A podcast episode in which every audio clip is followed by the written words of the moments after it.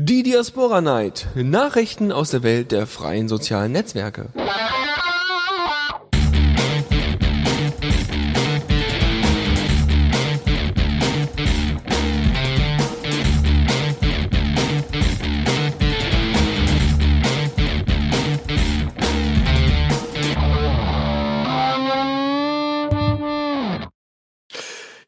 Ja, hallo und herzlich willkommen zu einer neuen Ausgabe der Diaspora Night. Und jetzt sogar diesmal vorläufig die letzte.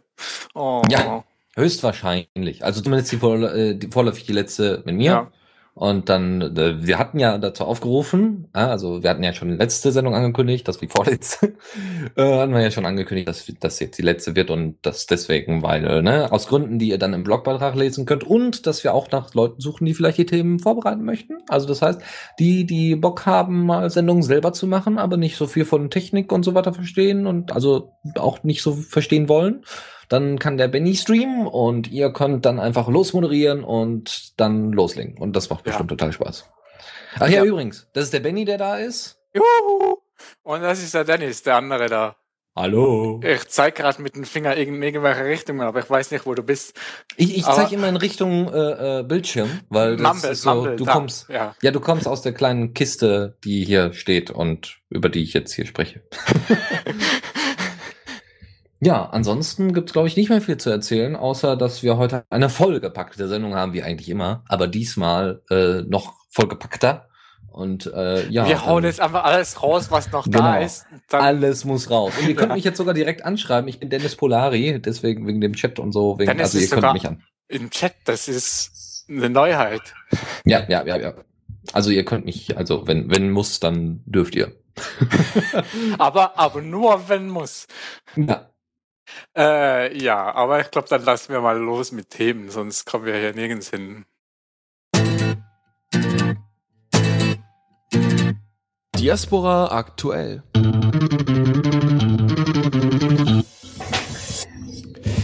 Äh, ja, da rumpelt's ja. in der Kiste, wo Dennis drin lobt. Was? Was? Nein, nein, ja, nein, hier rumpelt's von. Von dir ist gerade Gerumpel gekommen aus Eben der Kiste, wo du drin rauskommst oder so.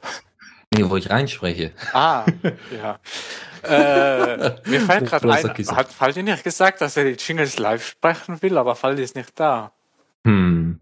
Hm. Naja, dann nehmen wir halt wieder die, die aufgenommenen Jingles. Genau, man kann nicht jeden Luxus haben. Ja. So. Ähm, ja. Ach so, Deo schreibt, das ist live. Ja, das ist natürlich selbstverständlich, das ist alles live. Das klingt nur so wie immer. Das war immer live. genau. Ja, ja, also, ähm, wir müssen erstmal wieder äh, äh, schreckliche Nachrichten äh, vollbringen und überbringen. Ähm, und zwar ist ein weiterer Pott gestorben. Er hat sich zurück oh. in sein Schneckenhaus, vielleicht in die Kiste, man weiß es nicht. Ähm, hat sich, also das ist äh, über den Pott, über den wir sprechen, das ist diasp.br, also diasp, nee, diasp. Nee, ohne Punkt. Diasp, pod.diasp, genau. äh, pod jaspbr.org. Mann, wer genau. denkt sich denn so einen Namen aus? Kein Wunder sind die down. da wollte keiner hin, das war zu kompliziert zu schreiben. Wahrscheinlich. Und das ist der European Pod, also das ist der europäische Pod von Diaspora Brazil und ähm, ja, die haben gesagt, nee, wir, wir wollen jetzt nicht mehr. Ja, nee, die haben da ja dann noch einen zweiten Pod aufgemacht, diasporabrasil.org. Ja. Da, der läuft noch. Die sollen jetzt einfach alle da umziehen. Was ich ein bisschen doof finde, die hätten doch einfach die Datenbank von dem einen Pod auf den neuen Server umziehen können. Ich meine, bloß, ich habe jetzt schon dreimal meinen Pod umgezogen. Ich hätte auch jedes Mal einen neuen Pod aufmachen können und dann löschen. Haben User das Problem, muss ich die Daten nicht umziehen. Ja, aber ist halt die Frage, wie du da, ob du das dann direkt einfach so reinwirfst in die Datenbank, weil du hast natürlich auch ja, äh, an, ja, weiß ich nicht, ob das so gut ist.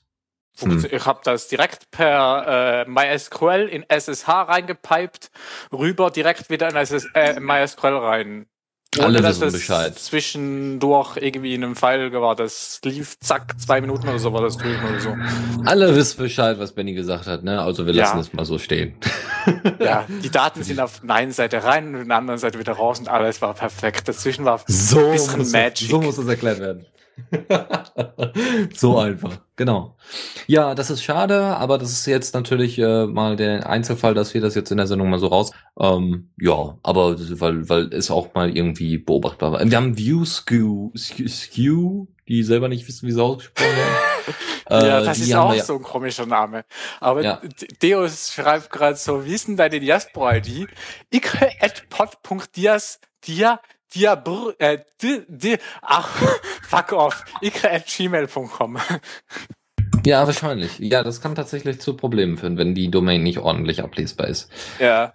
Naja, okay. Gut, das dazu. Äh, nur so als kleine Nebennotiz, falls ihr auf dem europäischen Server wart, wisst ihr jetzt, dass es zu Ende ist. also, weil, ja. Und ansonsten, wenn ihr da irgendwelche Kollegen drauf hattet, äh, dann sucht die mal wieder. Oder irgendwelche was, interessanten was ich Kollegen. nicht weiß, ob sie äh, Löschnachrichten geschickt haben für alle ihre User, die noch da waren. Weil sonst können jetzt die Accounts immer noch gefunden werden, aber man merkt nicht, dass die nicht mehr da sind. Außer ja, man merkt es am Avatar. Genau, ja. man merkt es am Avatar. Ähm, also die haben wohl ihren eigenen Account so selbst nicht gelöscht. Also weil da sieht man den Avatar noch. Deswegen ist der Beitrag auch noch äh, erreichbar. Ja. Also ist die Frage, weiß ich nicht. Ja. Wird man dann sehen. Wäre aber am saubersten, wenn sie für die gesamte Datenbank mal schnell Löschen-Nachrichten verschicken würden. Also halt Close-Nachrichten. Mhm. Gut, das soll aber gar nicht unser Hauptthema werden, sondern ja. es soll äh, mal ein bisschen weitergehen. Wir haben und zwar noch wieder mehr zu Themen. Wir haben noch mehr. Ja, stell euch das vor. und zwar der Alex Talker. Talker? Ja, ich habe das richtig kopiert.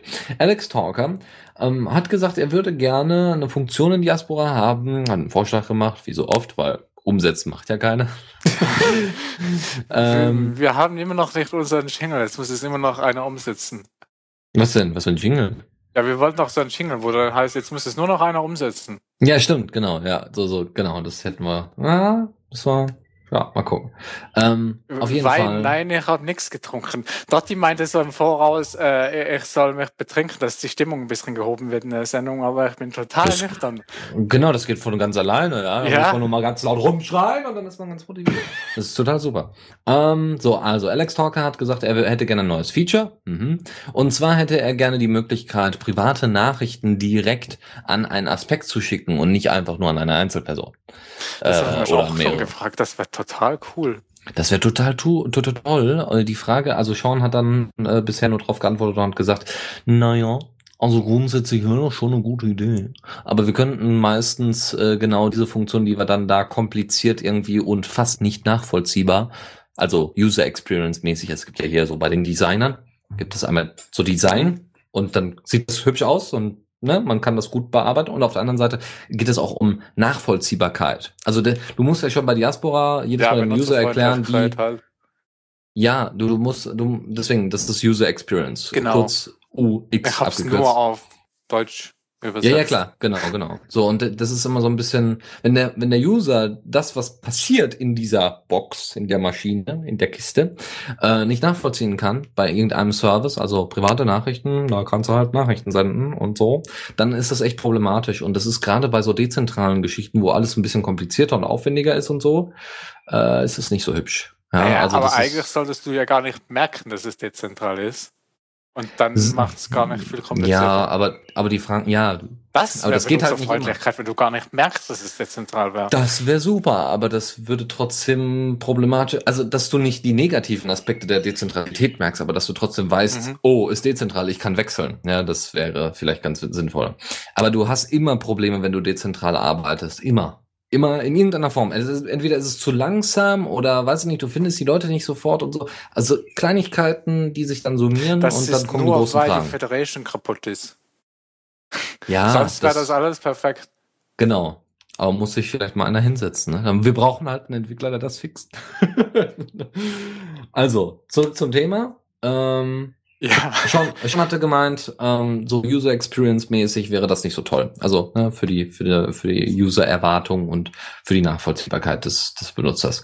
Ähm, deswegen sollte man vielleicht private Nachrichten weiterhin so verwenden, wie man sie verwendet und Aspekte weiterhin so verwendet, wie man sie verwendet, also wie Listen unter Facebook. Und dass man eben sagt, okay, eine bessere Alternative wäre ein Gruppenfeature. Das meint zumindest Sean und das meine ich auch. Wenn ich weiß, ich bin in der und der Gruppe und ich schreibe in die und die Gruppe und ich ähm, unter der und der Gruppe sind die und die Leute und ich schicke da was hin, dann weiß ich, das geht nur an die. Ja, wenn ich private Nachrichten schicke, will ich das eigentlich, ne? Ich gehe entweder in die Gruppe und erzähle das und sonst nicht. Ja, aber ich finde, also wenn ich, ich habe, also er hat irgendwas äh, geschrieben, was das Aspekte halt für viele Personen gibt, aber ich habe auch Aspekte für wenige Personen. Ja. Und, und da wäre es total praktisch. Gut, ich kann einen Beitrag an nur diesen Aspekt teilen und dann können alle kommentieren, die in dem Aspekt sind, weil die den dann sehen. Aber das Problem ist, ein Beitrag ist ziemlich schnell unten raus im Stream. Mhm. Genau. Deswegen, also müsste man dann mal gucken, dass man das endlich auch hinzufügt. Weil ich glaube, dann würden sich auch viele, dann würde auch die Kommunikation stärker auf die Diaspora stattfinden, die jetzt derzeit auf Lumio stattfindet. Also Leute, die äh, mit dem Design zum Beispiel sich beschäftigen, könnten sich in Gruppen zusammenfinden und nicht einfach nur unter Hashtags und äh, könnten dann irgendwelche Mockups jedes Mal in die Gruppe posten. Und man wäre dann Teil der Gruppe, könnte sich das angucken und würde sich seines Lebens freuen. Ja, oder könnte da mit, mitgestalten. Ja, und bei anderen Gruppen sieht das halt ähnlich aus. Ja, gibt es dann schöne Diskussionsbereiche. Ja. Gut. Das dazu, äh, Vorschlag und so weiter und so fort, könnt ihr dann dementsprechend in Luma.io kommentieren, weil wie bis, wie gesagt, bisher war nur Sean der Antwort ja. mächtig. Äh, Schwarzfeder hat auch geschrieben, ob das Bullshit-Bingo schon verfügbar ist. Ich weiß nicht, gibt es da jetzt was? Hat nee, Deus also da was nicht gemacht? Ich glaube weil, nicht. Weil, weil wir schon wieder Gruppen und Federation und Dingens gesagt haben. Und ja, ja, ihr, ihr könnt aber ihr könnt ja jetzt schon mal die Worte alle aufzählen, ja, und dann am Ende des Tages vergleichen wir da mal, welche Wörter ihr denn zu einem Bullshit-Bingo theoretisch zusammenfügen könntet. Ja. Mal gucken. So, weiter. Ähm, wir haben letzte Woche, also vorletzte Woche, ne, weil alle zwei Wochen nur die Diaspora haben wir darüber gesprochen, dass es einen Libre.js-Support geben soll. JavaScript ist eine Programmiersprache und die Programmiersprache wird im Browser ausgeführt. Das ist mhm. das Besondere an JavaScript. Und das ist auch das Tolle an JavaScript, weil man kann dann schöne Effekte und so weiter damit machen. Aber äh, man kann halt auch Dinge damit machen, die man nicht machen sollte. Zum Beispiel Tracking oder sonstige das Sachen. Das kann man auch ohne JavaScript. Ja, natürlich. Aber JavaScript macht es da sehr einfach und vielleicht etwas detaillierter von den Informationen her, die ja. du über die Person erhältst, ja. Also ich, natürlich kann ich auch mit Metadaten, heißt also mit Verkehrsdaten, und damit meine ich nicht, oh, rote Ampel, Auto und so, sondern im Sinne von, ah, der hat die und die Seite aufgerufen. Kann man natürlich auch viel machen, aber mit JavaScript kannst du mehr machen. Der JavaScript ist total toll. Ja, aber Jetzt auch manchmal nervig. Schnubi wieder, weil der findet JavaScript auch total geil. Es gibt äh, tatsächlich sehr viele Leute, die halt JavaScript an sich toll finden, vielleicht, aber eben nicht unbedingt dann, wenn sie sie nicht haben wollen. Also unfreiwillig ist JavaScript quasi. Das heißt, ähm, es gibt sowas wie, äh, wie heißt es nochmal? Non no, äh, no Script, genau. Ähm, ja. Damit Benutze ich auch. Also. Ja, so. Und da wird halt alles geblockt, was irgendwie JavaScript-mäßig aussieht und ist. Und äh, ihr könnt, glaube ich, auch irgendwelche äh, Whitelisten einstellen. Das heißt, äh, Seiten, die, wo das nicht der Fall ist, also wo das nicht ge komplett geblockt wird. Aber LibreJS macht da ein bisschen besseren Ansatz. Ich glaube, das ist von der Free Software Foundation. Ja, also zumindest von GNU. Ja. Äh, GNU, ja. Äh, also von der Free Software Foundation, klar. Ähm, die haben jetzt gesagt, okay, es ist halt immer blöd, an- und ausschalten und so. Wir gucken mal, wie muss JavaScript, also wie muss das, wie muss das ganze Programmiercode-Zeugs, das auf so einer Seite ist und das Dinge ausführt, was darf das im besten Falle und was darf das nicht im schlechtesten mhm. Falle? Und äh, da haben sie dann mal so ein bisschen rumgesucht und haben dann bestimmte Richtlinien aufgesetzt, wie kompatibel das sein muss und so und dass bestimmte äh, Zugriffe zum Beispiel auf die, weiß ich gar nicht, was JavaScript alles machen kann. Ich will mich da jetzt auch nicht verrennen, aber JavaScript kann eine Menge. Kann einige alles. Dinge sollte und einige Dinge sollte JavaScript in der Form für den normalen Nutzer nicht können. Und äh, deswegen ähm, die normalen Nutzer, die können dann einfach irgendwie so einen alten Internet Explorer benutzen, da kann es nämlich fast nichts und ist arschlamm und dann ist es egal. Ja, da kann nicht viel nee. passieren. Nee, aber dann bist du halt total unsicher unterwegs, aber das wissen wir ja schon. Ah, das ist Nebeneffekt. Mhm. auf jeden Fall kann man LibreJS sich als normales Firefox Add-on installieren und dann sagt er auf der Seite übrigens, dieses JavaScript will böse Dinge tun und wir unterbinden das. Das wird nicht ausgeführt oder das Skript wird geblockt oder sonst irgendwas. Das ist hast, total hilfreich. Hast du denn mittlerweile schon rausgefunden, was Gutes und was böses JavaScript ist? Nein, nein, nein, nein. Weil ich wollte jetzt nie, da nicht auf Details rumreiten. Es reicht diese kurze Erklärung, denke ich. Dann können wir noch anfangen, über Gut und Böse zu philosophieren. Um Dann geht die Gottes Sendung Willen. noch ein paar Stunden. Um Gottes Willen, ja. Nee, bitte nicht. Das haben wir übrigens auch auf Diaspora gemacht. Ja, wer da Bock drauf hat, kann sich gerne auf meinem Profil austoben. Da mal in den Beiträgen suchen. Es gibt da einen sehr schönen Radiobeitrag, wo es eine wunderbare Diskussion zu dem Thema gab. Viel Spaß beim Lesen. ja. Ähm, so. Darum geht es, dass Diaspora das auch kann. Also, dass Diaspora kein böses JavaScript mehr hat, sondern nur noch gutes JavaScript. Anführungszeichen. Ähm, und äh, ja, der, diese Abstimmung, jetzt so viel er Vorerzählung und Erklärung, was wir alles schon vor zwei Wochen gemacht haben, zusammenfassend, es gab eine Abstimmung und die war mit 18, äh, 18 Stimmen ja und mit zwei Stimmen enthalten und sonst nichts mehr. Also Mhm. keine Gegenstimmen. Jetzt brauchst es nur noch einer, der das macht. genau. Genau das. Und das ist schrecklich. Aber, Ja. äh, aber das ist gar nicht mal so kompliziert. Ich glaube, das können auch Anfänger machen. Das ist nicht so ein Riesenproblem, glaube ich. Weil wenn du guckst dir die Richtlinien an und dann dementsprechend staffelst du dann deinen, äh, staffelst du dann den JavaScript-Code und guckst, wo das denn auffällt. Ich weiß nicht, wie einfach das ist, weil ich weiß nicht, wie klar die Richtlinien sind und vor allem, was tust du, wenn du was drin hast, was nicht nach Richtlinien ist, weil da musst du es irgendwie umschreiben und, und basteln, dass das irgendwie nach Richtlinien geht und so. Das stelle ich mir ziemlich hässlich vor. Ja, das könnte auch im Endeffekt sehr hässlich werden. Muss aber nicht. Wie gesagt, ich weiß es nicht, das sollen die Entwickler klären. Aber es ist doch schön, dass man dann später LibreJS auch auf Diaspora benutzen kann, weil das ist derzeit in der Form nicht möglich. Ja. Weil dann Dinge fehlen. Und wenn Dinge fehlen, ist nicht gut. so, weiter geht's. Lumao. Und zwar, da bin ich mir tatsächlich nicht si- sicher, ob Männlein oder Weiblein, aber wir sind ja Postgender, das heißt, es ist vollkommen egal. SIS. Rode Linde, ja. Äh, kommt wahrscheinlich da Kombination aus I und äh, J aus den Niederlanden, ja. Britische da und so weiter. Ähm, und äh, RCS wollte eine Beitragschronik haben, was ich eine sehr schöne Idee finde. Ihr kennt ja sicherlich die Browser History, wenn ihr da mal reingeguckt habt, wo ihr auf welchen Schmuddelseiten ihr überall unterwegs wart. Dann könnt ihr das da nochmal nachvollziehen. Oder das, was erscheint, wenn ihr You eingebt und es nicht YouTube ist. Das ist eure History, die dann aufgerufen wird und durchsucht wird. So, unter, also es gab History. doch mal diesen, diesen äh, einen Beitrag, wo alle geschrieben haben, was für jeden Anfangsbuchstaben für eine Seite vorgeschlagen wird im Browser. Ja, Und da konnte man auch schön, schön sehen, wer. ja. Also laut dem Foto ist es ein eher. Okay, gut, dann, dann ist es ein Ja. Ja, kann ja Es sein. ist zwar Frodo. spiegelverkehrt, verkehrt, aber ich glaube, es ist trotzdem ein eher. Es ist ein Spiegelbild eher. Ja, ähm, so, Beitragschronik, ja, Chronik ist gleichbedeutend mit History, das heißt einfach eine Auflistung aufgerufener Seiten, in dem Fall eine Auflistung aufge äh, ähm, bereits sehender Beiträge oder selbst geposteter Beiträge. Das soll Mhm. dann so ein bisschen aufgestaffelt sein wie bei E-Mail.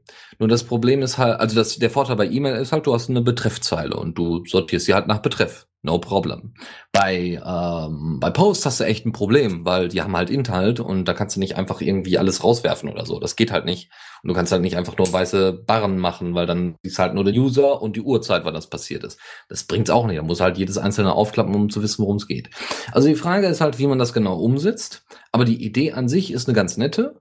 Und die Überlegung ist auch, äh, wie, gen wie genau man das dann mit einem kleinen Button oder sowas verknüpfen kann, dass man keine extra Seite dafür braucht für so eine Chronik, sondern dass man das innerhalb des ganz normalen Streams macht oder in den Aspekten oder so und dann eben sagt, hier, das wird noch kleiner, noch, noch irgendwie zusammengefasster und äh, dementsprechend Auflistung von Beiträge, Beiträgen, Beitragsinhalten wäre halt eine super Sache. Fände ich eigentlich auch ganz nett. Könnte man machen. Ja, habe ich jetzt nie vermisst, weil wenn, Ich auch dann kann man einfach Browser-History verwenden. Aber es geht ja auch zum Beispiel darum, zum. Scrollen. Es geht ja um Scrollen zum Beispiel. Also das heißt, und es, wenn du zum Beispiel einen Beitrag nicht aufgerufen hast, sondern einfach nur im Stream hast und du hast das Bild gesehen und hast gelacht und hast dann bist weitergegangen. Und Ja. dann scrollst du nach Tagen mal wieder durch deinen Stream und sagst, wo war das denn und mit welchen Text denn? Ich habe letztens erst einen Post ja, aber gesucht wie willst und du der war noch das nicht mal dann wieder getaggt. finden in der History? Weißt du, du, alle Posts, die du gesehen hast, also eine Ja. Post-History, wäre quasi dein Stream plus Nein. vielleicht noch ein paar einzelne, die du aufgerufen hast. Doch.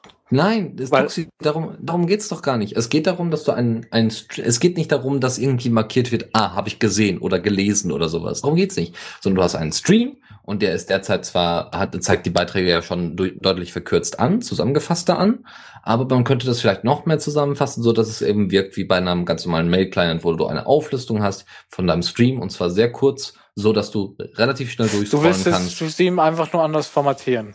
wenn du so möchtest. Äh, nicht ich, Ja. der Vorschlagende. Ja, Frode in dem Fall. Ja. Ja, ja, ja. Okay. Ja, Ist ich auch weiß nicht, wenn, ich ob, das, ob das noch. Ich finde das eher nervig, weil die, wenn, wenn die meist erkennt man Beiträge anhand der Bilder. Und wenn die Bilder nicht in dem oberen Bereich sind, der dann eingeklappt ist, dann erkennt man einen Beitrag nicht wieder.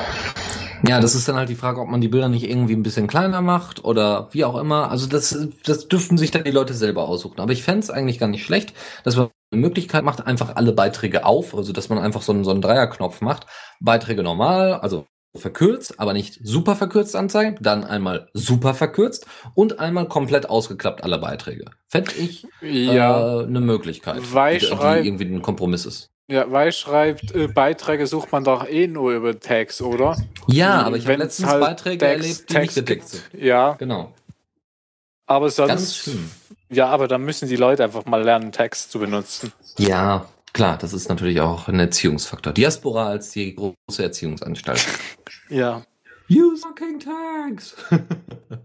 Ja. Also da würde ich die Energie lieber in eine verbesserte Suche, dass man mit und und oder Tags suchen kann. So dieser Tag und dieser Tag, aber nicht dieser Tag. Und dass man auch nach keinem Tag suchen kann. Ich find, das wär auch ja, das wäre auch Möglichkeit. noch eine Möglichkeit. Aber So das einfach- braucht, äh, mm, das wäre dann halt, also eine Volltextsuche ist nochmal was anderes als eine Tagsuche, weil die Tags sind alle irgendwie gespeichert und verknüpft mit dem Beitrag. Und das Ja. kannst du relativ einfach schnell in der Datenbank machen und in der, Volltextsuche dauert halt länger. Und ich sehe nach Datenbankgröße vermutlich langsamer. Genau, Volltextsuche ist echt problematisch. Ja, aber genau, man könnte auch einfach eine Warnung machen, wie Geos es hier vorschlägt, Ja. indem man sagt, "Will- bist du dir ganz sicher, dass du keine Tags verwenden möchtest? Und wenn du dann Mhm, Ja mhm. kriegst, bist du dir wirklich, wirklich ganz sicher. Genau, bis derjenige es leid ist und dann endlich einen Tag reinhaut. Und dann kommt äh, der schöne Zufall äh, daher und sagt, oh, war in den Aspekten und nur an eine Person. so, das dazu. Und noch eine letzte Geschichte, also das damit. Ähm, Diasp EU hat, äh, ist glaube ich auch aus, kommt glaube ich sogar aus Deutschland. Hm, I think so. Ähm, hat, äh, findet, dass ein Projektleiter für Diaspora fehlt. Fehlt einer, der angeht, wo, der, der sagt, wo es lang geht, ja, mit einer Ja. Vision, ja, und einer Gefolgschaft und, naja, okay. Das hatten wir schon mal, das fand ich so doll. Ähm, aber ein Projektleiter äh, ist durchaus hilfreich, ne? Tuxi, du weißt das ja selber. Ja, so von wegen auch, das sind immer die Nervigen, die immer irgendwas wollen. ja, aber es braucht halt schon irgendwie, oder, also es muss ja nicht ein Projektleiter sein, eine einzelne Person, aber ich weiß halt nicht, wer im Moment so zuständig ist, wer, wer Diaspora so ein bisschen führt und so das organisiert und so. Genau, das ist echt äh, ein größeres Problem, weil wir haben keine direkten Verbindungen. Es gibt ein paar Haupt Hauptentwickler, die das Ganze ja übernommen haben, das ganze Git-Repo. Und also Repository, da wo Diaspora Code gespeichert ist und so, auf GitHub. Und ähm, das ist natürlich doof. Jetzt ist die Frage, was macht man damit? Also, und es gibt, also die vor allem ist, ähm, ist das Problem, dass es natürlich auf der einen Seite noch sehr viele unfertige Tasks äh, gibt, die doch bearbeitet werden müssen, aber das liegt dann halt am Mangel an Entwicklern. Aber es gibt auch 40 Pull-Requests, die noch hätten mit in den Code einfließen können. Jetzt für 0.4, was wir diesmal nicht besprechen werden, auch in den kommenden Malen nicht besprechen werden, aber wo vom Release her werdet ihr ja sowieso die Details dann nochmal von Diaspora HQ erfahren, wo nochmal alle Ja. Features aufgelistet sind. Naja, aber Pull Request braucht halt auch irgendeinen äh, Entwickler, der das dann reviewt und so, der die Rechte Genau. hat, das reinzunehmen.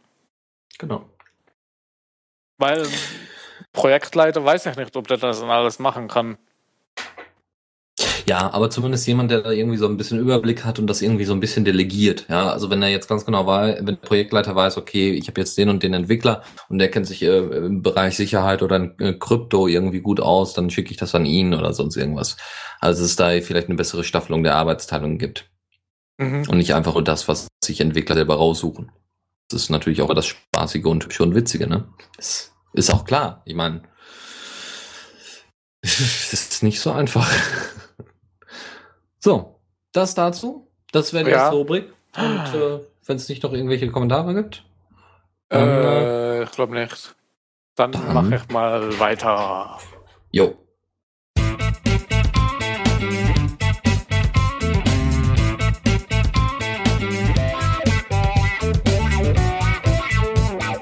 Blick aus dem Fenster. Ja, bei mir sind die Läden unten. Ha kann nicht rausschauen. Nee, ja, ich habe jetzt auch gerade die Roller runter gemacht. Damit nicht, ja, damit das nicht gleich wieder stürmt hier und laut ist. Ah. So, also, und zwar hat mich auf den ersten Beitrag der Werte äh, Thomas Leister aufmerksam gemacht, der ist schon in der Linux Lounge immer mal wieder erwähnt wird, weil ne, ist halt auf Diaspora und postet halt seine Blogbeiträge und sind doch Ja, aber hier ist er auch immer wieder erwähnt, glaube ich. Genau, genau so sieht's aus. Also, wenn nicht, dann wisst ihr jetzt Bescheid. Es, äh, kommt, kommt aus, äh, aus Bayern und ähm, naja, ist halt interessiert an Technik und Linux und Co. Unter anderem auch an äh, dezentralen Netzwerken und an Sicherheit in Bezug auf IT. Und äh, in dem Fall liegt es, ähm, ihr kennt ja sicherlich den Messenger Pigeon. Ja, nicht mhm. jeder wird den kennen, einige. Einige viele fast alle, die zuhören. Aber wer ja. ihn nicht kennt, ist ein Messenger. Es ist ein Multi-Messenger. Damals konnte man noch mit MSN das ganze Ding verbinden. Kann man immer Und, noch. Äh, ja, ehrlich? Ja, äh, MSN mal. gibt's doch gar nicht mehr. Gibt's das nicht mehr? Nee, MSN ist doch aufgegangen in Skype. Ja, aber die Accounts, wurden die migriert? Ja, natürlich. Das heißt, ich kann mir nicht mehr einen MSN-Account. Muss ich mal ausprobieren. Vielleicht habe ich noch irgendwo einen alten. Äh, Pitching kann IM, Google Talk, Facebook, ICQ, IRC, MSN steht hier immer noch drin. MySpace ja, IM, Simple, XMPP, Yahoo und Yahoo Japan. Genau, ich bin mir noch nicht mal sicher, ob MySpace IM überhaupt noch existiert. Und vielleicht kann es sogar noch mehr, weil ich vielleicht nicht alles aktiviert habe in den Newsbreaks. Genau, es, es gibt noch Facebook, also eine Facebook-Integration, es gibt sogar eine Ja, Facebook habe ich aufgezählt. Mhm, äh, ansonsten gibt es noch eine Möglichkeit, Steam mit zu integrieren. Du musst aber Steam im Hintergrund laufen, aber du kannst dann den Status und so weiter setzen, was sehr hilfreich ist. Dann machst das, äh, machst du das alles über ein Interface. Also grundsätzlich, Pigeon ist wahnsinnig bekannt, auch unter Windows-Leuten als Multi-Messenger, Leute, die zum Beispiel Jabber benutzen wollen. Es ist sehr einfach bedienbar, es ist sehr übersichtlich und es hat trotzdem viele Features und sehr viele Plugins und das ist total toll und auch eine sehr angeregte Community und ist gut übersetzt. Das Problem ist aber der Kern. Ähm, Pigeon hat einen bestimmten, eine Kernkomponente, die nennt sich Lip Purple. Ähm, und Lip Purple ist dafür da, äh, ja, um die, um die ganzen Nachrichten und so weiter zu verschicken, weil der Client an sich, also Pigeon an sich, ist nur äh, das Interface dafür, um das zu steuern. Im Hintergrund laufen dann immer irgendwelche äh, Methoden, also Funktionen und Commands, also Kommandos und so weiter, die dann sagen, oh, du hast eine Nachricht, fung, und dann wird das weitergeleitet an den Client und der Client sagt, oh, du hast eine Nachricht und dann wird das auch angezeigt. Das ist sehr schön. Das Problem ist, Lip Purple scheint wohl äh, immer wieder mal Probleme gehabt zu haben mit im Bereich Sicherheit und es gibt äh, gab jetzt einen Blogbeitrag. Ist mir gerade nichts bekannt, aber ja, also ja, ähm, es gibt da wohl, wohl noch einige, einige Lücken und, äh, die, und die sind, gehen da wohl ein bisschen schlampig mit dem Code um. Ähm, auf jeden Fall wird immer wohl immer stärker oder immer mehr oder immer öfter mal von äh, Pigeon abgeraten und dann verwiesen auf Gargim unter anderem. Es gibt ja auch noch andere, aber Gargim hat eben nicht Lip Purple als Untergrund, als Unterbau, als Fundament, Code-Fundament, sondern benutzt was eigenes und was wohl gut entwickeltes. Und Gargem ist relativ ähnlich zu Pigeon vom Aufbau her. Wenn mich nicht alles täuscht, war Gargem eigentlich auch der Vorgänger von Pigeon, aber Kann das dann auch MSN? Das kann, ob das jetzt MSN kann, weiß ich nicht. Aber Weil ich habe gerade ausprobiert, MSN geht noch in Pigeon. Ah ja, gut. Ah, Gaim, okay. Gut, dann war das was anderes, ja. Also wie gesagt, Gajim ist auf jeden Fall eine ziemlich coole, äh, coole Sache. Ich habe es ausprobiert, aber ich bin noch nicht so ganz überzeugt davon, weil das Interface ist halt zu an. Ich bin halt zu sehr an Pidgin gewöhnt. Und äh, die Pidgin-Integration mit meinem, mit meinem Linux ist halt super äh, derzeit. Ich möchte das auch nicht missen. Aber vielleicht, vielleicht setze ich mich tatsächlich mal an einer Gargim-Integration, die ordentlich funktioniert. Aber wie gesagt, bisher ähm, wahnsinnig cool sind Plugins, die einfach mal so runterladbar sind, die einfach mal so aufgelistet werden, einfach tick, tick, tick installieren, fertig, alles ganz cool. Und auch, ne, also immer mit frischen Updates versorgt, total klasse. Ähm, ohne dass man irgendwie eine bestimmte Distribution haben muss, also ein bestimmtes Linux. Ich bin mir noch nicht mal sicher. Ich glaube, Ganjam gibt's auch für Windows. Ich glaube, Ganjam läuft auch auf Windows. Da müsste ich aber noch mal kurz nachgucken. Ansonsten, wie gesagt, das wäre eine Alternative. Sollte euch irgendjemand erzählen hier, also ne, wenn ihr einen komplett einen ziemlich sicheren Rechner haben möchtet, dann solltet ihr auch darauf achten, dass die Software, die auf diesem Rechner läuft, und damit meine ich nicht Windows und Co., sondern grundsätzlich sicher ist. Naja, was, ich, ich weiß halt nicht, was es an Lip Purple genau unsicher ist. Also was unsicher wäre, ist, wenn du irgendwie Remote Code oder sowas ausführen könntest, also wenn du halt von entfernt das angreifen kannst. Da, dann müsste man, das wäre aber eine ziemliche Sicherheitslücke und das würde mich wundern, wenn das, nie, wenn das einfach so ignoriert wird. Also wenn, wenn jemand irgendwie dir eine bestimmte Nachricht anchatten kann und dann dein Rechner irgendwas macht, das wäre wär schon echt schlimm. Äh, aber sonst, ich weiß nicht, was, was sonst noch alles mit Sicherheit gemeint ist. Ja, ich höre auch nicht. Wie gesagt, das war jetzt nur ein Beispiel. Und ähm, ja, muss man mal gucken, wie es in Zukunft läuft. Ja, aber sonst bin ich eigentlich zufrieden mit Pitchin. Und mir ist ja, nichts aufgefallen, dass das irgendwie nicht sicher ist. Mhm. Gut, das dazu. Ähm, wie gesagt, Alternativen sind ja immer gut und äh, schön, wenn ja. man dann davon weiß. Also Apple würde es ignorieren, wenn Code Injections gehen, schreibt Deus. Ja, bei Apple glaube ich das auch, aber ich glaube nicht, dass es einfach so äh, ignoriert wird, vor allem auch von den Medien. Also ich glaube, wenn, wenn in Pitchin oder in Le Purple irgendwie so Code Injection und so Zeugs funktionieren würde, dann würde es auch irgendwie bei Heise und so stehen. Erwarte ich jetzt ja, einfach mal. Also da, da wäre ich vorsichtig, weil ich habe auch, jetzt mal auf die Linux-Szene bezogen, habe ich auch äh, oft von sehr langzeitlichen Sicherheitsproblemen beim X-Server, also bei einer sehr elementaren Komponente des Linux-Desktops gehört, die, ähm, die dann auch nicht dauernd in den Medien war und die dann aber über zehn Jahre bestand oder über fünf Jahre bestand oder wie auch immer und dann endlich mal gefixt worden ist und solche Geschichten. Also das wird nicht jedes Mal wieder, da wird ja nicht jedes Mal wieder drauf aufmerksam gemacht, nur weil da sich nichts tut oder was tut oder Gut, was das stimmt auch wieder. Ja, also das Max habe ich sogar auch gehört. Eigentlich will man den danach gar nicht mehr benutzen. Aber ist nee, den Dingens, inzwischen, wie heißt... inzwischen schon. Wayland ist noch nicht fertig, aber das ist ein anderes Thema und eine andere Sendung. Genau, Wayland.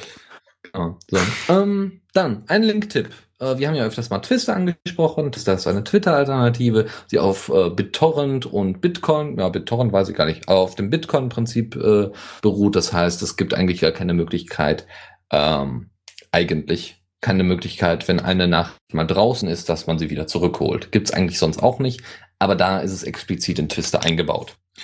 Ähm, ne, wenn man äh, Sachen versendet. So, und wenn man jetzt mal ein bisschen sich mehr damit beschäftigt, dann wird man, will man vielleicht auch ein paar Leute aus der Umgebung wissen oder zumindest aus Deutschland, die man dann, denen man dann mal folgen kann. Und dafür gibt es einen kleinen Link-Tipp von uns. Es gibt eine Twist-Map für Twister-User, die angegeben haben, wo sie wohnen. Also jetzt nicht direkt so zu Hause, sondern Deutschland, England, was auch immer, und die man antwistern kann. Und äh, ja, bitte angucken, viel Spaß dabei. Ja, ist schön hübsch bunt.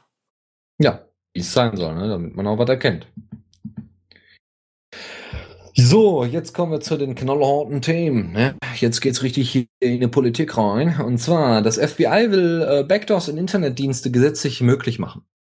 Gut, interessiert uns jetzt ja erstmal nicht, weil pff, ist halt FBI und die sind halt woanders und ist alles gar kein Problem. Aber ich meine, wenn das FBI schon Backdoors haben möchte, wenn die nicht bereits schon durch die NSA und so weiter eingesetzt oder ausgenutzt werden oder sonst irgendwas, aber grundsätzlich ist das erstmal zumindest für die US-Amerikaner echt ein Riesenproblem. Aber da viele US-amerikanische Unternehmen halt auch bei uns angesiedelt sind, ob es jetzt Google ist oder ne, Facebook oder sonst was, ist es halt sehr, sehr problematisch. Also was macht man damit? Man macht folgendes. Man ähm, äh, wartet. also es geht, ja, man kann im Moment da nichts machen, außer eben diese großen Internetdienste zu meiden. Ja, soweit es eben geht. Ja. Äh, sie wollen, also das FBI hat gesagt, sie wollen ganz Die klar wollen Mail, vieles.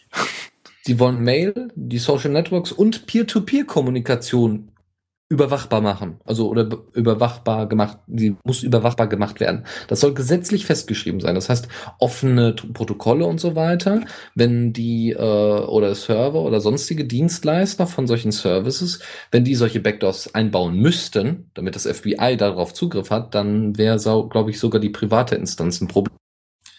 Ja, also das, weil du bietest ja theoretisch einen Service an, wenn du selber und deine Familie und noch jemand, ja, oder deine Freunde alle auf demselben äh, Jabber-Server sind oder sowas. Das geht Mhm. natürlich nur äh, in Bezug auf Server innerhalb der USA, aber es ist halt auch alles nicht so hübsch. Ge geht den Shepard, das geht, geht das unter Social Networks? Unter, ja, doch, das würde ich sagen, ja. Also so, Mail, Social Networks und Peer-to-Peer-Communication sind nur Beispiele. Im Grunde Aber Peer-to-Peer finde ich lustig. Das heißt, du wirst dann verklagt, wenn du, wenn ich jetzt mich direkt auf deinen Rechner per SSH verbinde und die das nicht abhören können. Ja, die Typen sind halt nicht besonders helle, ja, und äh, deswegen haben sie das natürlich mit reingenommen. Peer-to-Peer-Kommunikation ist ja auch die größte Gefahr in Bezug auf Massenüberwachung, weil direkte Kommunikation, da ist halt kein Man in the Middle, also ein Server, der dann in der Mitte sagt und oh, ich nehme mal die, diese Nachricht und schick die mal an den anderen weiter. Aber vorher lese ich sie doch. Ja, das gibt es einfach dann in der Form nicht. Und das wäre natürlich total, total böse. Äh, zumindest für die Massenüberwacher. So, ansonsten, ja, wird interessant.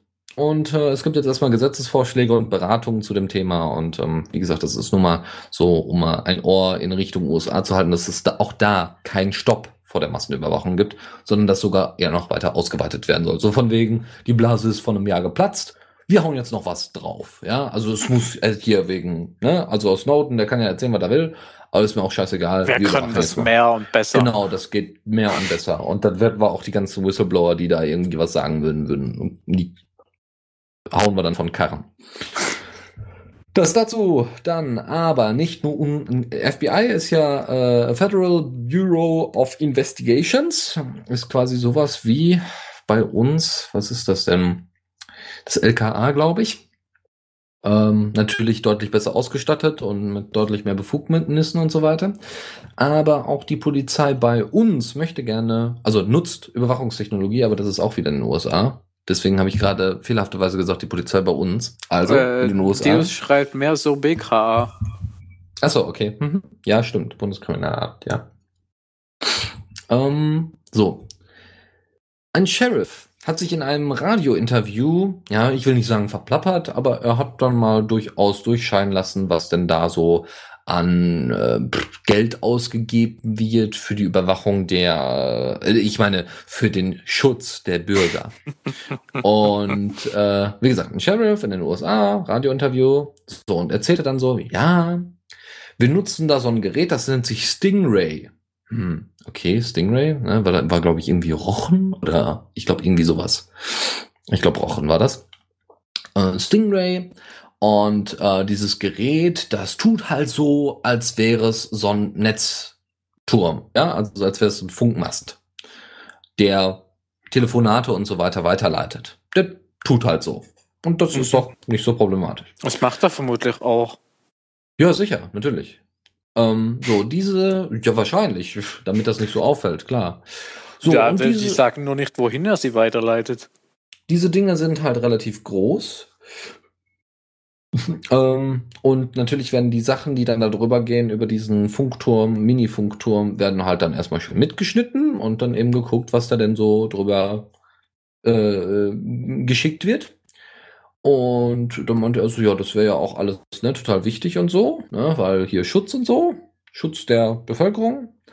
Und ähm, ja, übrigens, ähm, das Ganze hat ungefähr unseren County, also so, ein- so ein District ist das, also so, ja, County District ist, glaube ich, schon wieder eine Unterscheidung, aber bei uns wäre das, glaube ich, Regierungsbezirk. So könnte, oder Kreis vielleicht. Das ist bei denen ungefähr ein County. Und das hat den County, in dem der Sheriff da tätig ist, ungefähr, nicht ungefähr, genau 283.000 Dollar gekostet, dieses Ding. Ja, geht. Ja, das ist schon, also auch nach US-Standards ist das ungefähr ein Einfamilienhaus. Ja. So, das ist also jetzt nicht so ein Problem. ja, kaufe ich täglich. Und es soll natürlich damit vor Terroristen schützen und vor Terrorangriffen und das ist ja auch alles ganz wichtig und überhaupt. Gibt's da auch so ein Bullshit-Bingo? Ja, wahrscheinlich, wahrscheinlich, ja. Ähm, ich glaube, das kann man, das kann man, glaube ich, ganz gut bei Pressekonferenzen und solche Sachen spielen. Das ist sehr sinnvoll. Äh, das, er hat noch betont, dass es eigentlich, der, der County benutzt das, ja, und ist wohl auch für die Kosten aufgekommen. Aber äh, nicht nur die Polizei nutzt das wohl, sondern auch natürlich Homeland Security und so weiter, also die wichtigen Leute. Ja, ansonsten meinte er dann noch so in seinem Schlussplädoyer, nachdem dann einige, äh, nachdem dann der Moderator ihn durchaus kritisiert hatte, so von wegen, ähm, okay, ähm, meinte er dann so, ja, jetzt gibt's ja irgendwie darüber große Debatten und so weiter zu dem Thema Überwachung und so, aber nicht die Gesetzesmacher, also so Parlamentarier sollen darüber entscheiden, ob das sinnvoll ist und, und ob das zulässig ist, sondern die Gerichte. Die mhm. Gerichte sollen darüber entscheiden. Und diese Aussage zeugt von einem unglaublichen Unverständnis von einem Rechtsstaat, weil, ähm, weil Gesetze machen und diese Gesetze dementsprechend auslegen, sind zwar unterschiedliche Bereiche. Ja, also gut, wir haben das bei uns schon in der Beschneidungsdebatte gemerkt, dass es durchaus zu, zu Problemen führen kann. Ja, also wo es dann eben nach dem, nach der juristischen Auslegung äh, ein Problem mit der Beschneidung gibt. Ja, und, und, dann sagen einfach ein paar Parlamentarier, ja, aber das geht ja nicht und machen ein Gesetz, das genau das erlaubt und die Möglichkeit einräumt. Das stimmt natürlich auch, das kann auch ganz anders in eine andere Richtung gehen, aber er meint natürlich, wenn die Gerichte jetzt darüber entscheiden und wir jetzt sowieso sehr schlaffe Gesetze haben, dann ist das ja sowieso egal, weil die Gerichte werden das wahrscheinlich sowieso im Sinne für uns auslegen, weil so heftige Gesetze gibt's ja nicht. Ne? Wir haben ja nichts Böses getan, sondern wir haben nur ein Einfamilienhaus gekauft, was äh, eben Telefonate und so weiter abfängt. Ja. So, das dazu. Äh, so einfach kann es gehen und so einfach kann man sich auch mal versprechen. so, aber wo wir jetzt bei Überwachung sind, und jetzt gehen wir wirklich mal so in den europäischen Raum, um sagen, in den mitteleuropäischen Raum, um zu sagen, äh, nach Deutschland. Ähm, es gibt kein Ermittlungsverfahren in Deutschland zur NSA-Überwachungs, äh, zum NSA-Überwachungsangriff. So, und dann gibt es folgendes wunderbares Zitat von Golem. Demnach sieht die Bundesanwaltschaft keine Möglichkeiten an, belastbares Material über die Aktivitäten der US-Amerikaner und des britischen Geheimdienst, Geheimdienstes G, äh, GCHQ zu kommen. Ja, also es gibt einfach, sie kommen einfach an kein Material über die Aktivitäten der US-Amerikaner und britischen Geheimdienste. Mhm. Das ist natürlich ein Problem. Ja, es gibt ja auch so wenig. Und es gibt auch kein belastendes Material, weil was, bis, bisher haben wir ja nur Präsentationen von Massenüberwachung gesehen. Aber wir brauchen ja eine Videoaufnahme, wie die uns überwachen. Also Wir müssen sie überwachen, wie sie uns überwachen. Genau. Ja. Yeah. Genau so. Was natürlich total sinnvoll ist. Ja, also es wird keine, keine Ermittlungsverfahren geben, in keinster Form, weil pff, ist ja alles easy und ist ja alles problem unproblematisch. Und ähm, das Witzige ist wohl, äh, das ist nämlich das Thema, was direkt darauf folgt, Beamte, Bundesbeamte, dürfen geleakte Dokumente nicht lesen also die haben die geleakten Dokumenten, die haben die wohl zugespielt bekommen oder sonst irgendwie von Journalisten wahrscheinlich bekommen, die Originaldokumente. Und äh, ja. Ja, dürf, dürfen, dürfen, dürfen sie sich nicht angucken. Ja, dürfen sie sich dann die Bilder anschauen oder dürfen sie es noch nicht lesen? Also, Nö, sie dürfen es weder angucken dürfen noch sonst nicht mal die Bilder anschauen. Das ist aber schade. Die dürfen sich noch nicht mal die Bilder anschauen, weil das sind Top-Secret-Dokumente und das würde ja dann gegen Sicherheitsauflagen versto äh, verstoßen. Und übrigens, die Regierung darf sich solche Dokumente auch nicht angucken, sonst würden die sich nach unserem Gesetz strafbar machen. Die würden sich strafbar machen, weil Geheimnisse und so lesen ist ja böse. Das ist äh, heftig. Und das ist also Strafbarkeit nicht im Sinne von, ne, also so richtig mit, äh, mit Gefängnisstrafen. So ein bisschen. Und das ist schon, das ist schon ziemlich heftig. Also unsere eigene Regierung, die überwacht wird, dass sich die Dokumente, die ihre Überwachung quasi äh, unterstreichen und unterstützen, dürfen die nicht, äh, dürfen die sich nicht angucken. Die dürfen sich nicht angucken, wie sie überwacht werden. Guten, guten Abend. Ja, also ja das, ist das ist schon. Aber das erklärt, wieso sie keine Beweise finden. Wahrscheinlich, ja, genau. Weil sie die Beweise einfach gar nicht lesen dürfen. Das ist so, das genau. Das sollte ich auch mal machen.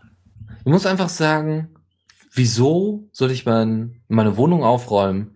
Ich sehe doch gar nicht, dass sie dreckig ist. Weil ich die Hände vor der Augen zumachen muss.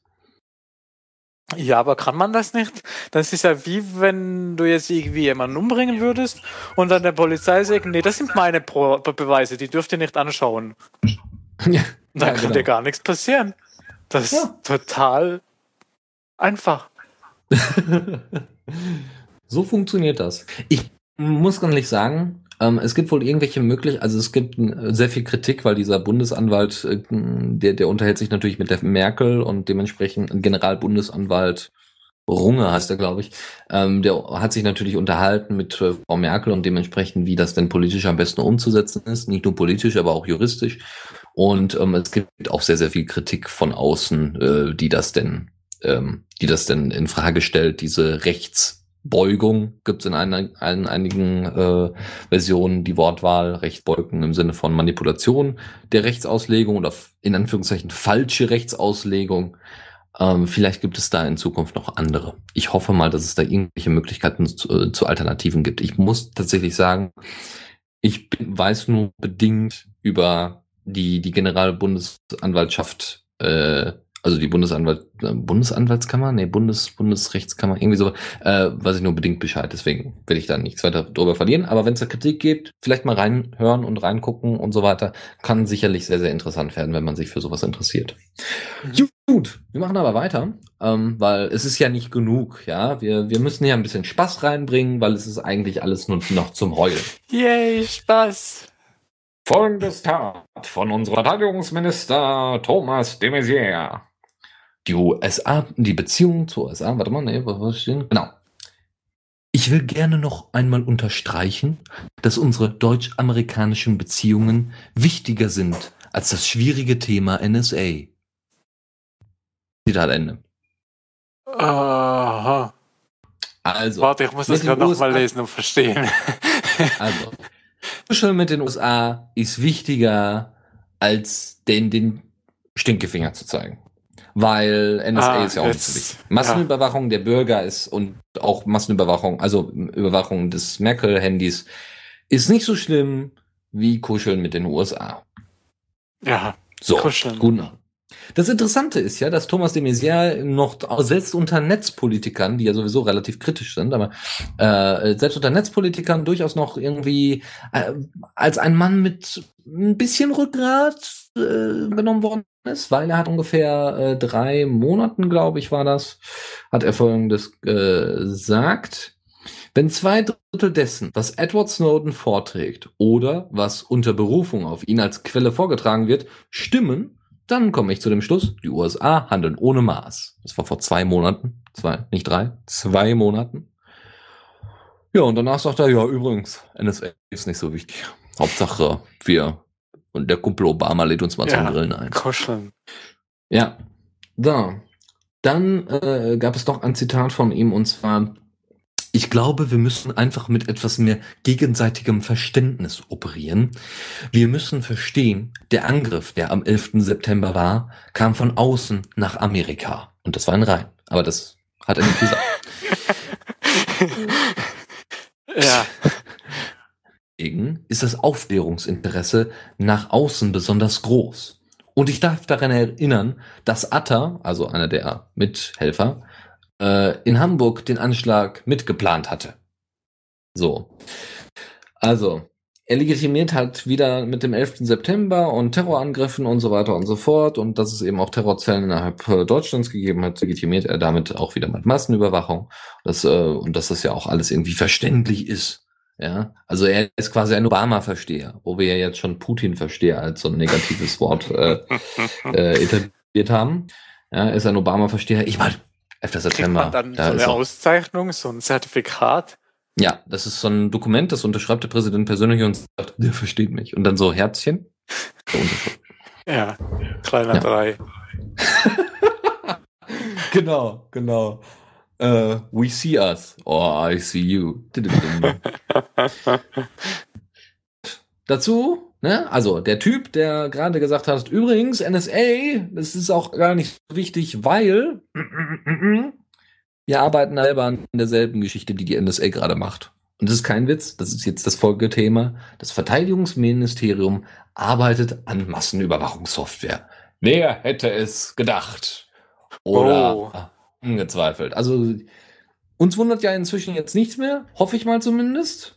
Obwohl, nee, hoffen nicht. Weil ich hoffe, dass es noch einige Leute wundert. Vielleicht macht das dann irgendwann mal so ping, ping, ping, ping, ping, ping, ja. Und, ja, und die Leute werden wahnsinnig und gehen auf die Straße und machen einen riesen Radau und dann, dann, buh, ja. Mich hat nicht mal die NSA überrascht damals. Was ist das jetzt schon ein Jahr her oder so? Das ist jetzt ein Jahr her, ja. Ja.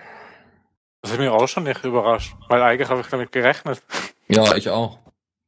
Das Problem ist, dass es selbst nach, nachdem es viele Leute, viele Leute, uns jetzt vielleicht nicht, weil wir vielleicht ein bisschen mit Technik mehr bewandert sind und wissen, welche Probleme es geben kann, deswegen nutzen wir ja nicht unbedingt zentral proprietäre Software und so. Aber äh, allen, die, denen es vorher nicht so bewusst war, ich glaube, das, das ist jetzt so, pff, das hat sich jetzt auf jeden Fall äh, intensiv äh, eingepflanzt in, den, in die Hirne der, der Leute. Aber heißt nicht unbedingt, dass das zu irgendwelchen Verhaltensänderungen führt oder zumindest zum positiven Verhalten, dass man irgendetwas in seinem Lebensstil ändert. Zum Beispiel einfach nur das einfachste, billigste aus Facebook rausgehen oder von Windows weggehen. Ja, aber Facebook ist, ist da schon bequem und, und die Leute sind alle da. Ach, ja. Scheiß auf NSA. Kuscheln ist viel wichtiger. Ja, ja, genau so. Ja. So, also, Nochmal zur Massenüberwachungssoftware des Verteidigungsministeriums. Wie gesagt, Thomas de Maizière, Verteidigungsminister, sagt NSA, wir haben selber was. Und zwar nennt sich das, es muss natürlich auch ein schönes Wort dafür geben. Jetzt pass auf. Das ist, das ist fantastisch. Ja.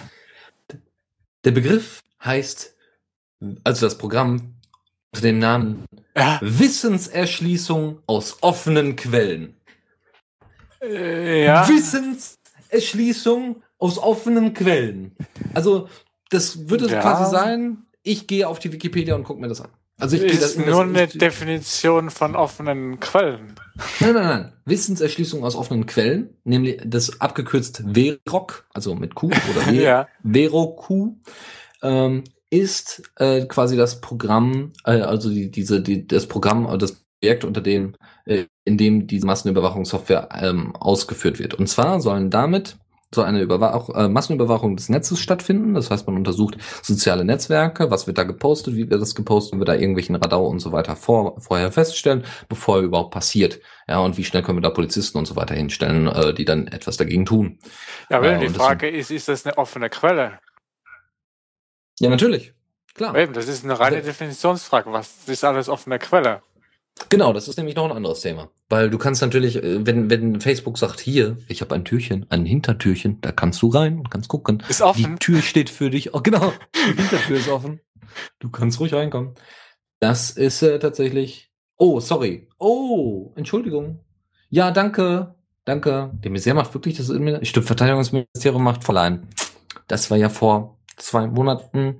Da war ja, ja, sorry. Ja, danke Deus, danke Deus für die Richtigstellung. Stimmt. Nicht Messier macht da die Verteidigung. Also die mischen da doch eh immer wieder mal durch oder so. So kommt es ja, also mir zumindest als Außenstehender vor. Mal macht er das und dann ist er plötzlich wieder irgendwo anders, aber ja. es sind immer irgendwie dieselben.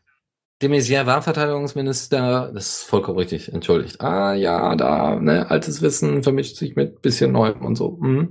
Äh, und deshalb ist Frau von der Leyen ähm, da ganz aktiv und versucht das eben auszuweiten. Und es gab damals schon diese große Aktion Zensursolar, ja, wo es darum ging, das Internet zu zensieren, eben aufgrund Kinderpornografie und so wie, also welche Gründe man da auch immer vorgeschickt hat, um das äh, durchzusetzen. Und da gab es eine Riesenaktion gegen Frau von der Leyen, aber Frau von der Leyen ist jetzt Verteidigungsministerin äh, und kann jetzt äh, da schalten und walten und erweitern. Und das wird sie höchstwahrscheinlich auch tun. Ja, und ich glaube nicht, dass es, äh, dass diese Massenüberwachungssoftware, dieses Projekt, erst seit kurzem da ist, sondern erst seit kurzem bekannt ist. Und dass der Messier wahrscheinlich schon vorher da Fingerchen im Spielchen hatte. Ja, also, okay, wissen wir Bescheid? De Maizière, Innenminister, Frau von der Leyen, Verteidigungsministerium. Merken, aufschreiben, Test schreiben, abgeben. Ja, bis sie das nächste Mal wieder mischen. Ja. bis es wieder eine Wahl gibt oder irgendeiner zurücktritt. Gut, Ähm, dann gibt es noch, äh, das war's. Also wie gesagt, es geht um eine Echtzeitanalyse von, auch äh, derzeit arbeitet der BND, also mal weg vom Verteidigungsministerium, arbeitet, äh, arbeitet der BND an einer Echtzeitanalyse von Streaming-Daten. Ja.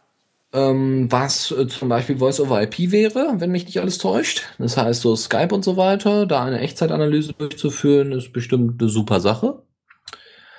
Ähm, Voice over IP, wie gesagt, auch Video über IP und solche Geschichten, das, das wird den Leuten auch richtig Spaß machen, weil das fehlt den Leuten, ne? Weil was die Leute auf ihre sozialen Netzwerke posten, ja, das kann das Verteidigungsministerium sich ruhig da angucken, das ist ja kein Problem. Aber was die da innerhalb äh, so private Gespräche so auf einem Mumble-Server oder in Skype so erzählen, das ist natürlich äh, problematisch. Da muss man intervenieren. Und wie macht man das am besten? Naja, man beauftragt erstmal fremde Firmen und die sollen dann erstmal Programme dafür schreiben, damit das möglich wird. So. Ansonsten ähm, gibt es solche, solche Zusammenbünde von Firmen als auch von Staat. Also bisher macht der Staat das wohl alles erstmal alleine größtenteils, entwickelt das selber, hat natürlich irgendwelche Know-how-Leute, aber größtenteils wohl selber. Aber es gibt bereits in den USA, ne, unser großes Vorbild, gibt es bereits schon die Möglichkeit, dass eben Firmen zusammen mit den, ähm, mit den Geheimdiensten arbeiten. In dem Fall ist das die CIA und Google, die zusammenarbeiten. Und es gibt bereits schon dort eine eigene Firma, die die beiden, also die, die Organisation CIA und die Firma Google nochmal zusammen gegründet haben. Und das Ding nennt sich Recorded Future. Ja? das ist doch mal ein Name für eine Firma, die von einem Geheimdienst und von einem riesigen Datenkrakenunternehmen entwickelt worden ist. Ja. Wisst schon, ich bin hier ganz neutral. Da, da weiß man wenigstens, was man hat. Ja, ja. genau, eine aufgenommene Zukunft. Ähm, ja, Recorded Future ist der Name und äh, diese Firma wurde äh, damit beauftragt, Auswertungen und Überwachung öffentlicher Quellen stattfinden zu lassen. Ja, das ist schon ziemlich heftig. Ja, wie gesagt, bis jetzt wurde die Mitarbeit von Firmen, in, von der Bundesregierung aber dementiert. Heißt aber nichts, Google und CIA machen es vor, es geht auch anders. Das dazu. So, dann noch eine andere Geschichte. Der BND, wie gesagt, äh, ist auch dabei mit der Echtzeitanalyse von Streaming-Daten, von Voice over IP und so weiter. Und der hat jetzt gerade so ein bisschen, ah, wie soll ich sagen, der möchte ein bisschen Geld haben. So 300 Millionen. Nicht viel, ja, so dass es gerade für eine für ein Pausenbrot reicht und ein bisschen Überwachung. 300 Millionen, das ist die News, äh, will der BND für Echtzeitkommunikation, Überwachung haben. Und äh, er möchte auch ganz explizit, das ist wie so eine Werbebroschüre, die man sich durchlesen kann, wir wollen Softwarelücken ausnutzen. Also quasi alles das, was die NSA auch machen kann. Also das ist, das ist, ha! ja, ja. Also alle so, das geht doch und überhaupt und was, ihr überredet da irgendwelche Unternehmen, die dann irgendwie äh, Sicherheitslücken und so weiter offen lassen oder was auch immer. Ja, und der BND sagt, ja, wollen wir auch. Also wir haben ja gesehen, die NSA kann das auch. Ja, ja. das auch. Hallo. Ja, das, das, ist, wie so, wie so, wie so ein Marketing, was gesehen hat, was die Konkurrenz macht. So, wir müssen das auch können. Wenn die das ja, können, genau. dann, dann wollen wir das auch. Ja, so ein bisschen wie Steve Jobs, der wahrscheinlich dann zu Hause gesessen hat und, obwohl, ja, jetzt im Moment nicht mehr. Das ist im Moment, glaube ich, woanders. Äh, oder liegt. Naja, aber das ist ein anderes Thema. Vielleicht packen wir das noch mal kurz. ähm, also, äh, das dazu, das erstmal größtenteils so deutschlandweit. Vielleicht gibt es später noch ein bisschen was anderes noch dazu.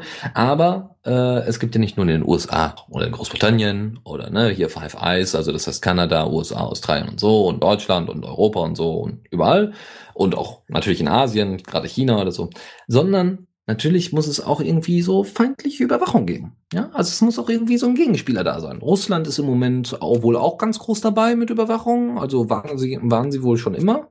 Aber die Iraner, die bringen es jetzt mal ganz toll auf den Punkt. Mhm. Und zwar gibt es ein Programm, ein Spionageprogramm von den Iranern seit drei Jahren. Das ging jetzt über drei Jahre. Und es ist doch, ich muss ganz ehrlich sagen, es klingt wie ein Agentenfilm und ich würde gerne das verfilmt sehen. Und zwar hat die iranische Regierung und die iranischen Geheimdienste beschlossen, wisst ihr was? Wir machen jetzt ein Spionageprogramm, das geht über drei Jahre hinweg und wir bauen jetzt erstmal eine Fake-Nachrichtenseite auf. Und so haben die eine Seite aufgezogen mit dem Namen newsonair.org. Ich weiß noch nicht mal, ob die jetzt noch erreichbar ist. Wenn die jetzt noch erreichbar ist, dann lange ich mich tot. Habe ich noch gar nicht nachgeprüft. Das muss ich gerade mal ausprobieren. Nee, die gibt es nicht mehr. Die oh. Domain ist nicht mehr vergeben. Aber es gibt auf jeden Fall Aufnahmen von der Seite noch, ja, dass es die mal gab. Da haben sie weniger gut aufgeräumt als TrueCrypt. Ja, wahrscheinlich, ja. Auf jeden Fall sehr cool. Also sehr cool im Sinne von, naja, endlich mal jemand anders. ja, es USA-Bashing ist halt langweilig. So.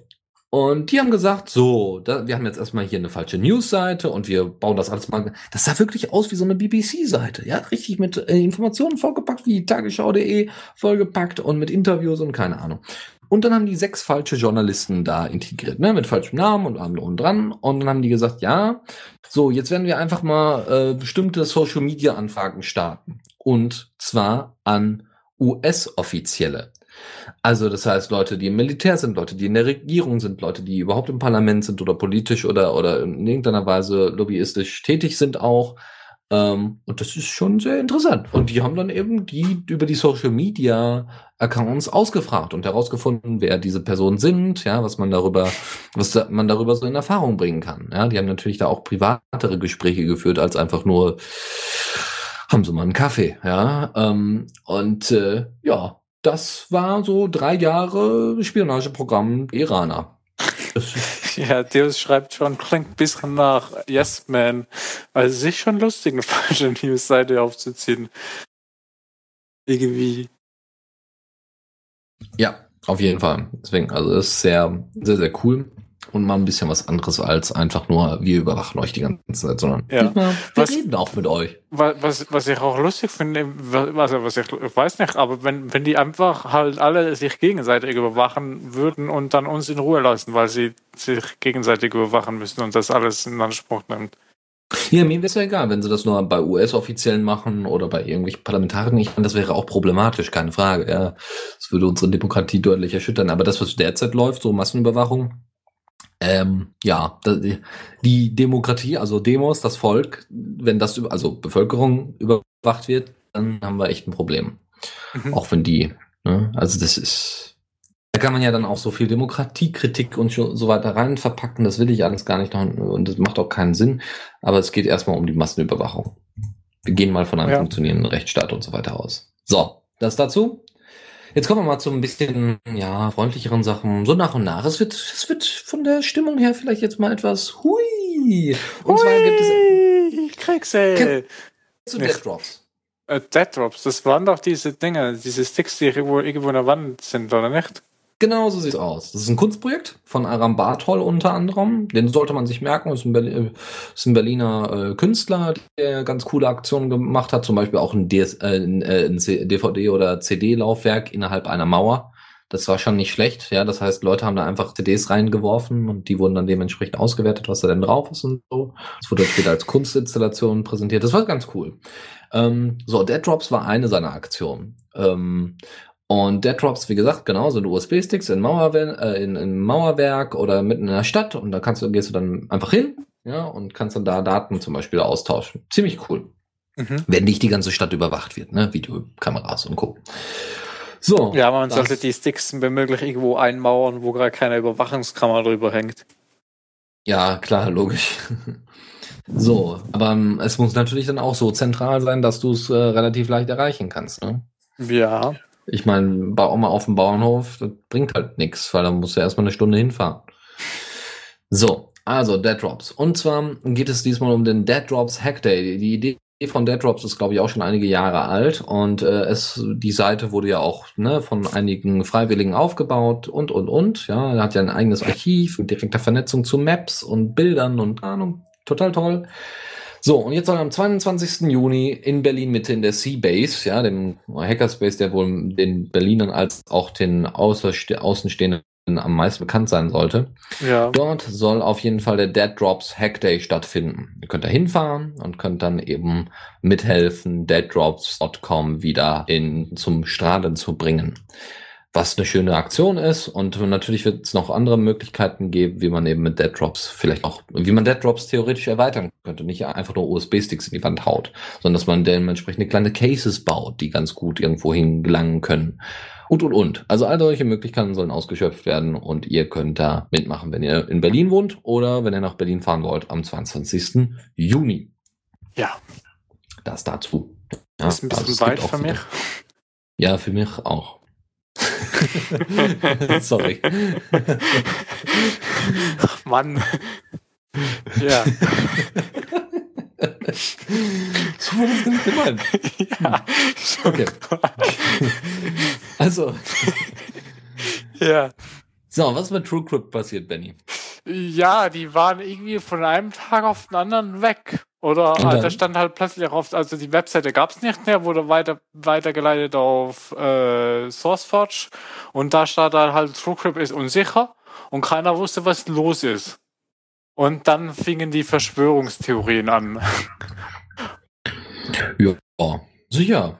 ich meine, ist ja auch nachvollziehbar, oder? Ja, Man muss dazu sagen, Open, äh, Open TrueCrypt, jetzt geht's los. TrueCrypt ist ähm, Open Source, aber nicht Jein. freie Software. Ist, Nee, ist ja, Source. doch Open Source, ja, aber nicht genau, so rum war es. Aber es ist halt so Genau. eine komische Lizenz. Das ist, glaube ich, die MIT-License, wenn mich nicht alles täuscht. Nee, man MIT wäre ja einfach äh, Open Source. MIT ist Ja, doch ist Open ja. Source, da ist- kann. Ja, aber Ja, ja. Es geht um freie Software. Freie Software und Open Source ist nicht dasselbe. ja schon. Aber ich dachte, MIT wäre noch eine freie Software. Ja, schreibt die es auch. Das ist MIT ja- ist doch frei. Ja, oder ist es einfach nur Open Source? Ich dachte. Nee, MIT ist frei, dachte ich. Und ich dachte, Okay. TrueCrypt hat irgendwie so eine eigene TrueCrypt-Lizenz.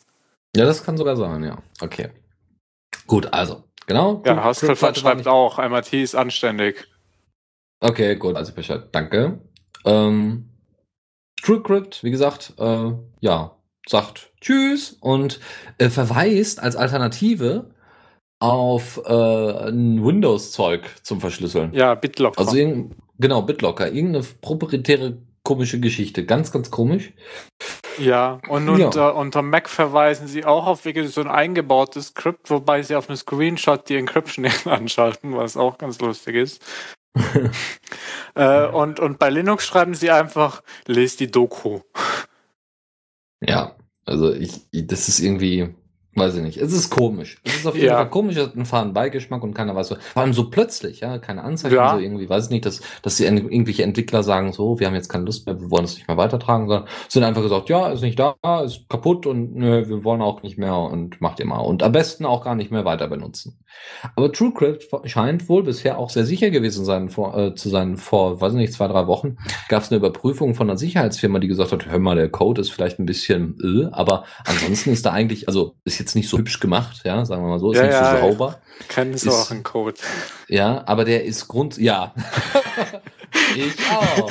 Ich weiß sogar, wo der herkommt. Ja, Ähm,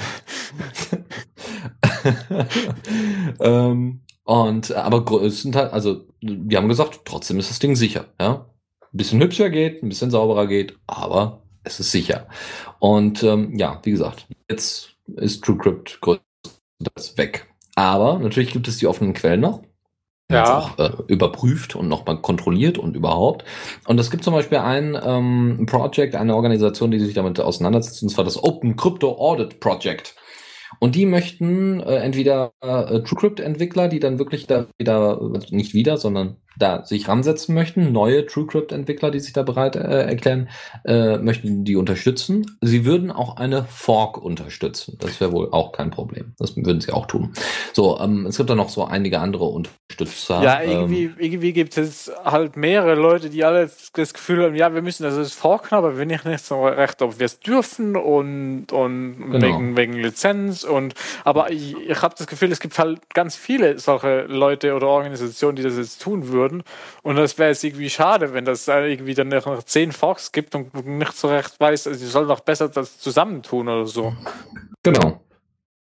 Ja, TrueCrypt hatte eben den Vorteil, warum es auch so bekannt war, äh, ganz einfach, es war sehr einfach bedienbar. Also auch für den Normalnutzer, ja, war es sehr einfach bedienbar. Du hast da Container, also wo du dann Sachen reingepackt hast Mhm. und die dann verschlüsselt hast. Äh, das hat war funktioniert, war alles kein Problem. Aber das ist, ähm, ja. Ja, das was ist- vor allem, also was glaube ich der große Vorteil von TrueCrypt war, dass es halt systemübergreifend funktioniert hat. Dass du halt auf Windows verschlüsseln das, kannst ja. und auf Linux mit entschlüsseln und auf Mac noch eine Datei reinschmeißen und so weiter. Genau. Also das, das war halt, glaube ich, der große Vorteil. Aber Ja. sonst eben, ich habe es nie wirklich benutzt. Ich glaube früher mal, als ich na, auch noch Windows benutzt habe. Aber sonst habe ich ja immer jetzt äh, DM-Crypt ist eine Lux halt unter Linux. Mhm. Deswegen war es mir jetzt so ein bisschen egal, aber komisch war es trotzdem und, und halt TrueCrypt konnte man halt sonst irgendwelchen Windows-Leuten empfehlen oder sonst Leuten. Mhm. Weil das schon als recht sicher galt. Genau. Ja, aber es gibt auch Alternativen dazu. Also das ist jetzt nochmal die News, dass es da auch äh, Leute gibt, die da, ähm, die darauf reagiert haben und versuchen jetzt einen Fork dazu zu machen. Aber es gibt ja auch bereits bestehende Alternativen. Äh, also, ja, der schreibt gerade, NKFS läuft auch auf Linux, äh, Windows und Mac. Ah, wunderbar. Ist, ist das NKFS dieses, dieses Ding, was benutzt wurde, um unter, glaube Ubuntu war es, um das Home-Verzeichnis zu verschlüsseln? Wahrscheinlich. Die Antwort warten wir dann gleich mal ab. Ähm, so, ähm, Tails. Ich glaube nicht, oh, schreibt er. Hm. Okay. Ich dachte, ähm, das ist auch so. Also Tails kennen wir ja alles, so ein kleines USB-Linux-Betriebssystem, äh, was auf Sicherheit aufbaut, Tor integriert hat. Anonymisierung und keine Ahnung und eben PGP und Schlüssel und alles super. Ganz toll. Und selber sich auch noch irgendwie verschlüsseln lassen kann, wenn ich das so richtig beobachtet habe. Ganz toll. Auf jeden Fall, ähm, die haben auch TrueCrypt eine lange Zeit eingesetzt, haben aber schon vor, ähm, schon etwas früher wohl gesagt, also schon immer den Plan gehabt von TrueCrypt zu ZuluScript, äh, zu Zulu Crypt zu, äh, zu wechseln. Und jetzt machen sie es auch. Ja, ähm, es gibt da noch mal eine schöne Anleitung, wie man das zum Beispiel nutzt als mhm. Alternative mhm. zu TrueCrypt. Also auch für Leute, die vorher TrueCrypt benutzt haben. Und ansonsten sich das angucken aber, und beobachten. Aber dieses Zulu-Crypt habe ich, glaube ich, heute auch auf Diaspora gesehen. Aber das scheint nur irgendwie so eine GUI zu sein, halt für Crypt-Setup, mehr oder weniger. Ja, das reicht ja auch, oder? Also das ist ja auch kein Problem. Äh, ja. Es muss halt bedienbar sein für den normalen so. Bürger. Ne? Ja, ich habe halt äh, Crypt-Setup einfach so benutzt. Klar. Aber ja, fand ich jetzt auch nicht so schwer. Ah, Fuchsi. Ja. Ja, ich jetzt auch nicht. Aber das heißt ja nichts. Ja? Man muss an die Normalbürger denken. Die haben ja. damit Probleme. Und das ist ja auch alles gar nicht so schlimm. Deswegen sind wir ja da, um das zu erklären und um Alternativen und Anleitungen zu geben. Dafür sind wir hier. Ah, und natürlich, um darüber zu schimpfen, dass die Leute sich nicht auskennen. Äh, ja, und läuft, dies, läuft dieses Ding, aber wenn es auf Crypt Setup aufbaut, dann läuft das auch nur auf Linux. Ich weiß es nicht. Ich kann es dir nicht sagen. Aber kann sein. Ja. Was natürlich blöd wäre, also schade wäre. Aber wird. So, das dazu. Das zu Tails äh, und Anleitungen und so weiter gibt's alles dann schön in den Show Notes. Wir gehen weiter. Und zwar gehen wir wieder zu unserem Lieblingsthema. Ja, zu leichten Themen. Wir haben einen klaren Feind. Es gibt keine irgendwie politischen Debatten darüber, ob das jetzt angebracht ist oder nicht. Nein, es gibt einfach wieder einen Feind und da, der nennt sich Facebook. Ja, Facebook ist böse. Wir wissen das. Wir wissen, dass wir dagegen arbeiten müssen und etwas dafür tun müssen, dass die Leute wechseln zu dezentralen sozialen Netzwerken. Und das ist alles so schön einfach. Ja, die blaue Gefahr steht uns gegenüber und was sagen wir ihr? Piep dich! Ja, und zwar hat die, hat Facebook gesagt, ja, wir haben jetzt hier so eine tolle App und äh, wir bauen jetzt hier ganz tolle Sachen mit ein. Und wir bauen zum Beispiel auch Sachen ein, die ihr nicht steuern könnt. Und zwar um, ähm, äh, nehmen wir heute einfach mal eure Umgebungsgeräusche auf, ja, weil dann ist auch das Posten viel einfacher. Das ist total einfach. Also, ihr habt einfach euer Smartphone in der Hosentasche, wenn ihr irgendwie Fernsehen guckt oder so, oder legt es auf den Tisch oder nah beim Fernseher. Und wir hören dann einfach mal mit. Und das hören einfach auch. mal, was ihr da macht. In der Nacht mache ich das. Dann lege ich das Handy neben das Bett und nehme einfach mal auf, ob ich schnarche oder ob sonst was passiert. Und dann gucken wir einfach mal, was dabei rumkommt. Und wenn ihr gerade irgendwie Game of Thrones guckt und die und die aus äh, die und die Aussage von Game of Thrones, ja, äh, die Ausgabe, ja, die Folge. Dann packen wir das für euch schon perfekt quasi verlinkt mit Vorschau und anderem und dann packen wir auf Facebook direkt schon. Also nicht nicht direkt gepostet, aber ja, wir haben schon mal da Vorschau für euch fertig äh, vorbereitet. Ihr könnt das einfach, ich gucke gerade Game of Thrones, bla bla bla. Episode Dings. Das ist die Überlegung und das Problem ist tatsächlich, dass damit, also nicht das Problem, sondern äh, der Punkt ist, dass ähm, damit ja nicht nur Serien mitgeschnitten werden, sondern auch Lieder. Ähm, und uh, äh, somit. Nee, nicht? nein. Kommt nee, dann nicht die GEMA zu Facebook und sagt, hier, ihr habt Musik gehört? Der Punkt ist, Shazam zum Beispiel äh, ist ein großer Konkurrent und ein beliebter Konkurrent, also nicht Konkurrent, aber baldiger Konkurrent davon. Ja. Äh, weil Shazam nimmt ja eben Umgebungsgeräusche auf, also nicht die ganze Zeit, aber für einen bestimmten Moment. Ja. Und zeichnet das dann kurz auf und kriegt dann als Information raus, aha, das ist das und das Lied. Ja. So funktioniert die App. Das ist funktioniert so, sogar mit Pfeifen und Singen. Genau.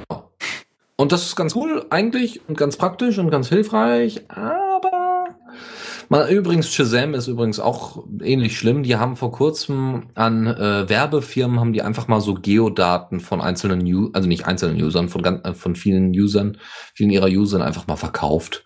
Ja, weil sie die gerade irgendwo rumliegen hatten und gesagt haben, ja, was sollen wir denn damit? Ja, verkaufen wir das Zeug, damit wir noch ein bisschen Kohle reinbekommen. Ja, also wenn es kostenlos ist, ne, bist du das Produkt. Kennen wir ja. So, also äh, funktioniert äh, wohl ganz toll. Das Problem ist, äh, also was ganz cool, also bisher gibt es diese App nur in den USA, also auch diese Funktionalität bisher nur in den ja. USA.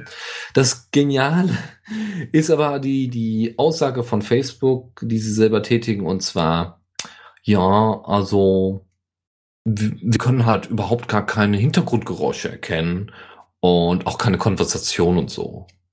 Und das ist halt Blödsinn. Ja, wie halt, wollen Sie denn eine Serie erkennen, wenn Sie keine Hintergrundgeräusche erkennen können? Das ist der Punkt. Das ist der Punkt. Ich meine, Sie haben es einfach natürlich dahingeschrieben, aber es ist ganz plump, ganz schlicht gelogen. Da gibt es ja. kein Drumherumreden. Das ist einfach Blödsinn. Wenn ich erkennen kann, dass es eine Sendung, dass es das und das Lied ist und das eigentlich die ganze Zeit aufgenommen wird, dann kann mir keiner erzählen, dass das keine Sprache kann. Guckt euch Google Now an. Guckt euch Siri an. Ja, da hast du zwar noch einen An-Aus-Knopf, aber du weißt noch nicht mal, ob der die ganze Zeit auch An-Aus ist. Ja, hast, bei Facebook, die sagen einfach, nee, das, nee sowas geht hast, nicht. Nee, sowas ist, nicht. ist das, ist denn Facebook dauernd an? Also kannst du es nicht ausschalten? Natürlich sagen sie, dass es, dass es nur zu einem bestimmten Zeitpunkt ist und wenn du das auch wirklich möchtest und so, aber es ist erstmal ein Feature, was du einstellen musst, klar. Aber die App hat trotzdem vorher schon die Funktion, die sie hat. Ja, also sie hat schon mal die Berechtigung, ja. einfach mal das Mikro aufzumachen. Ich meine, das ist genau die Geschichte, wie WhatsApp das macht. Die Berechtigung ist wohl neu. Okay. WhatsApp hat ja bereits schon die, die Funktionalität drin, äh, einfach mal Fotos zu schießen, wenn man, wenn man gerade möchte, so ungefähr. Ja, bringt wahnsinnig viel, wenn das Handy in der Hosentasche ist und einfach schwarz ist. Aber. Ja. Aber wenn es irgendwo rumliegt, ja, also, oder irgendwie auf der, ne? Also ja, dann liegt es auf dem Tisch und die Kamera zeigt nach unten. Oder du guckst dir das an und merkst aber nicht, dass ein Foto gemacht worden ist, ist auch nicht schön. Ja. So, also, das dazu.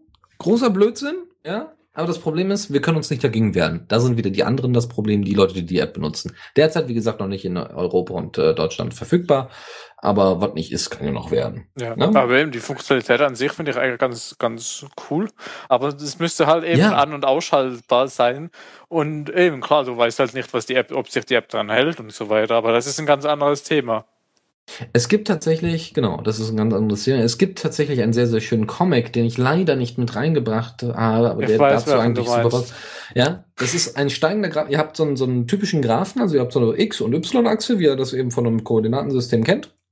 Und dann habt ihr einen steigenden Graphen, also so wirklich 45 Grad Winkel, einfach nur steigen, steigen, steigen. Und dann auf der, die Y-Achse ist die Angabe, ähm, die, die, ähm, die Offenheit, also die, die Möglichkeit, äh, Privatsphäre zu intervenieren und Datenschutz und so weiter einzuschränken, ja, steigt. Und äh, ebenfalls steigt damit die äh, Coolness der einzelnen Möglichkeiten, die damit gegeben sind. Also das heißt, genau das, was, was Tuxi gerade gesagt hat, eigentlich ist die Funktion total cool, ja. Du hast das Handy da rumliegen und auf einmal sagt das Handy, ey, willst du es nicht posten? Ist ja eigentlich eine coole Sache, weil du kannst dann mit Le anderen Leuten zeigen, hey, ich gucke das und das und ich empfehle euch das. Und es werden hier zum Beispiel bei iTunes und solche Geschichten werden dann mit, mit so, so einem 5, äh, 30 äh, äh, Trailer wird da zum Beispiel reingepackt. Hey, ich habe das und das Lied gehört, total cool. Hört da mal rein und dann gibt's direkt Verlinkungen. Ja, wenig mhm. Aufwand für einen selbst. An sich ist es eine coole Funktion, keine Frage. Aber, es ist aber man muss es halt kontrollieren so können. unfassbar schrecklich. Genau, es ist, es ist Privatsphäre technisch halt so wahnsinnig schlimm und wir haben uns inzwischen so stark daran gewöhnt, dass es halt normal ist. Ja. Nee, normal ist es noch nicht, finde ich es aber eben, ich, ich, würd, ich weiß nicht, ob ich es nutzen würde, aber eben, ich, es müsste ganz klar an ausschaltbar sein und es müsste halt auch, wenn es aus ist, aus sein. Also man müsste dem vertrauen können.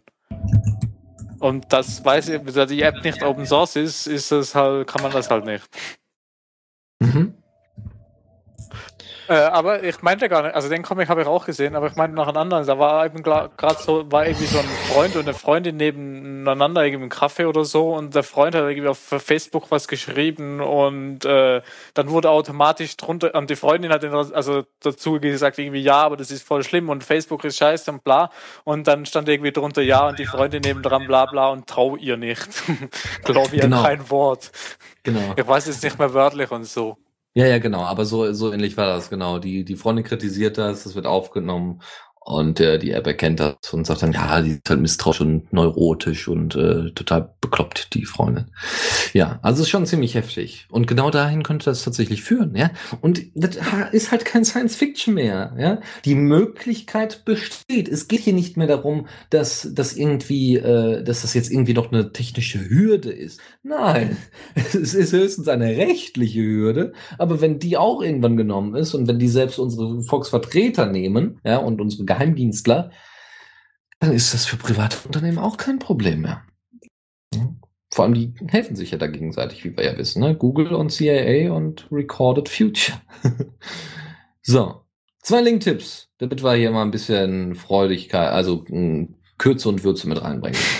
Von Glenn Greenwald gibt es das Buch No Place to Hide. Ich habe hier No Play to Hide, das ist nicht ganz richtig. No Place to Hide.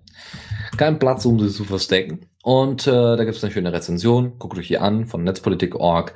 Äh, ich kann euch gleich das Ende verraten. Im, nicht im Sinne von gut oder schlecht, das könnt ihr euch selber durchlesen. Aber ihr solltet euch auf jeden Fall die englischsprachige Version euch mal angucken, weil die ist wohl einfacher zu lesen als die deutschsprachige Version, weil die wohl sehr langatmig ist und sehr ja, nicht so schön. Also wenn ihr gut Englisch könnt, kein Problem, haut euch das lieber dann auf Englisch rein.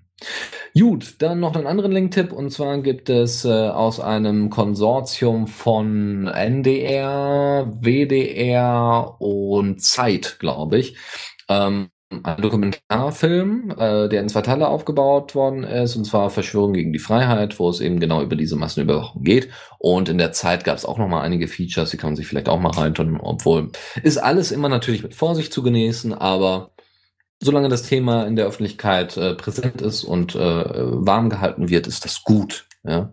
Ähm, wie die dementsprechende Darstellung ist, ist natürlich dann nochmal zu bewerten. Ja, und welche Medien da denn was schreiben. Das ist auch zu bewerten. So, das zu den Link-Tipps. Ansonsten haben wir jetzt noch drei News. Die erste News, Proton Mail.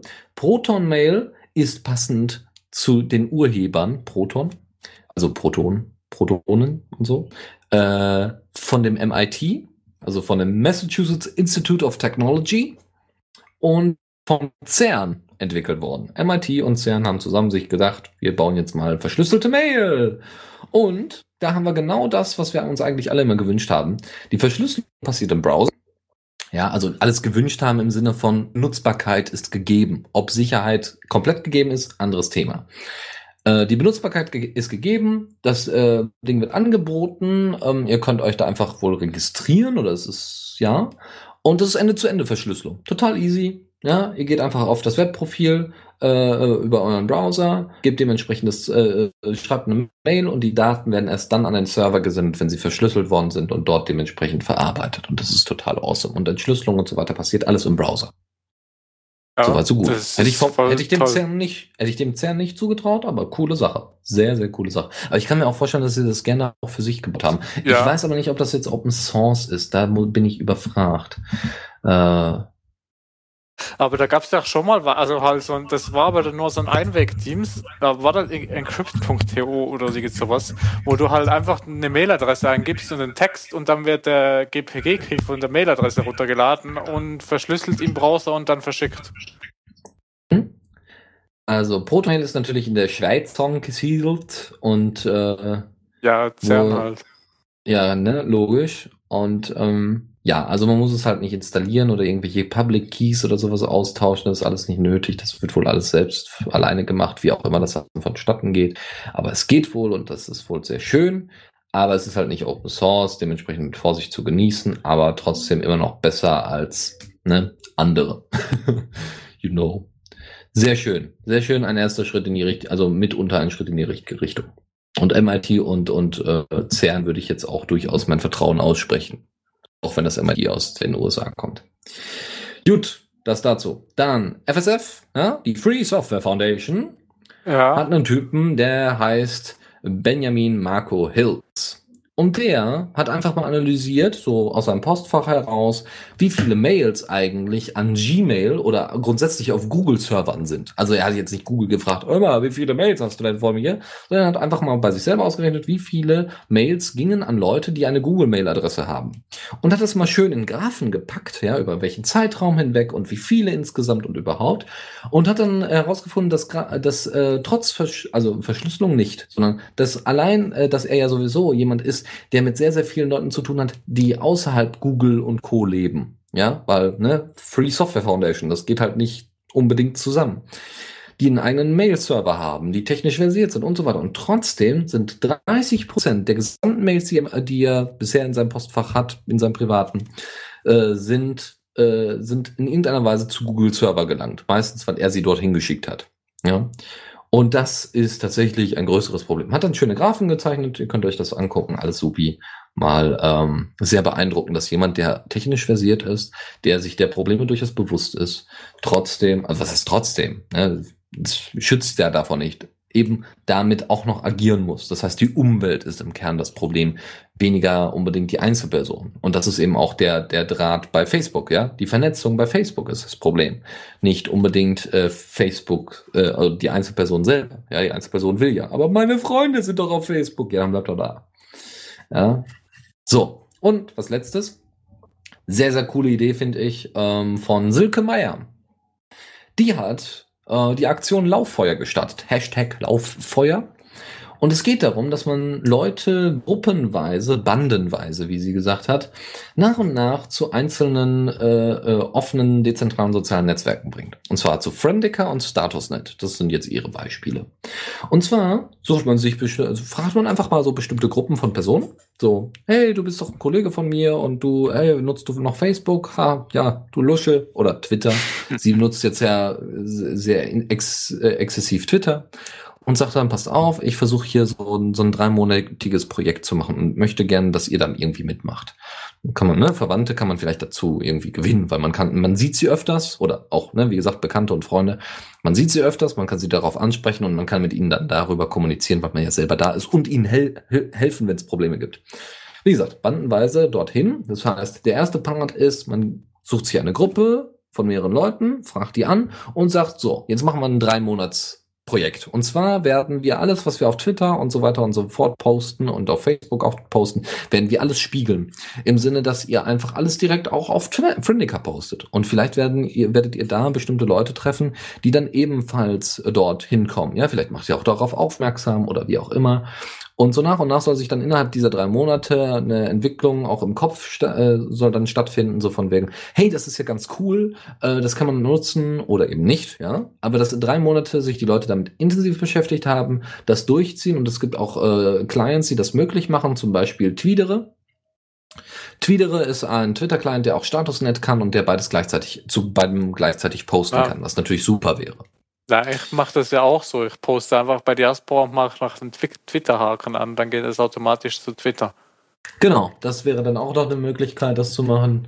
Aber es geht ja auch darum, dass du eben deinen Twitter-Feed lesen kannst, weil halt nicht alle auf Diaspora sind und trotzdem noch, wenn du etwas postest, das dann zumindest in beide Kanäle reingeht. Das über drei Monate hinweg, wie gesagt. Und ähm, ja, dann kann man natürlich auch die Leute, die mitgekommen sind, also das soll wirklich so, ein, so eine steigende Vernetzung äh, soll da stattfinden. Das heißt, Freundes, Freunde und so weiter kommen dann irgendwie zusammen und sind dann in den dezentralen sozialen Netzwerken, gucken sich das an, machen bei der, äh, machen bei der Geschichte mit und weiter geht's. Ja. Und wenn die Freunde dann bleiben oder nicht bleiben, wie gesagt, muss man dann eben damit äh, klarkommen. Ja, wenn ja. sie nicht bleiben, was schade ist. Aber wie gesagt, unter dem Hashtag Lauffeuer will sie das wohl bei, bei Twitter ein bisschen verbreiten und ich finde das eigentlich eine coole Sache und wie gesagt, vielleicht, ich überlege mir, vielleicht, also bisher hat Statusnet noch keinen Mehrwert für mich. Also das heißt jetzt auch GNU Social. Äh, bisher bin ich mit Diaspora sehr zufrieden und deswegen bleibe ich erstmal da. Ja. Das dazu. So, das auch zu dieser Rubrik und ja, äh, dann machen wir noch die letzte Rubrik.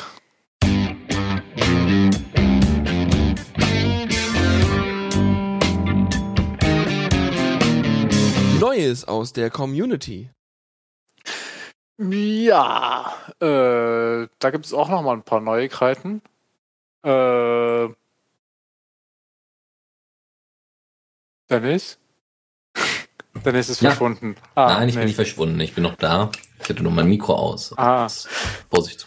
Ja, äh, irgendwie gab's da auf äh, dias.de äh, hat äh, der Browser gesagt, Achtung, Malware. Äh, Ja, es ist nicht nur ist- ein Browser, ne? Also Ja. ein bestimmter Chromium. Ja, Der hat Äh. gesagt Mailware. ja, total schlimm. Ja, und dann total Panik und ah, aber war dann halt nur irgendwie ein Bild oder sowas, was halt eingebunden war. Weil die IP-Adresse, die da angegeben war, war nicht die von dias.de. Also dias.de verteilt keine Malware. Ja. Sondern eben nur die URL, die da drin war. Genau. Das zu der Aufklärung. Ansonsten gibt es da noch eine sehr detaillierte äh, Diskussion zu. Gut, weiter geht's. Und zwar ähm, hat dann äh, Alien, also so ist der Benutzername, sich mal darüber ausgelassen, also so bestimmte Gedanken zu Diaspora geäußert. Und zwar folgendes, der ist jetzt äh, auf Friendica derzeit, also war auf Friendica, ist jetzt erstmal zu Diaspora für eine größere Zeit gewechselt und hat erstmal beide verglichen, ja, also hat beides parallel laufen lassen und hat gemerkt, dass auch bei Friendica einige Sachen im Argen sind. Also auch bei Red Matrix meinte er wohl. Ähm, Ja, wer hätte es gedacht? Ja, wie gesagt, das wissen wir ja auch alles, aber es, für Friendica wurde halt von vielen immer sehr positiv dargestellt, so von wegen, das ist total super und man kann so viele Sachen integrieren und überhaupt und so viele Features, die es ja in äh, Diaspora nicht gibt. Aber es gibt so einige Features, äh, die in Friendica, die es eben bei Diaspora gibt, und zwar die Tag-Suche. Und die Tag-Suche war für ihn persönlich sehr, sehr wichtig, weil er hat ein NSFW-Spielchen gespielt. Fand ich ganz interessant. Er hat ähm, sonst einen ganz normalen Stream gehabt, okay, und hat aber dem NSFW-Tag gefolgt. Ja, aber das Und ist nicht die Tags-Suche, sondern dass man Tags folgen kann.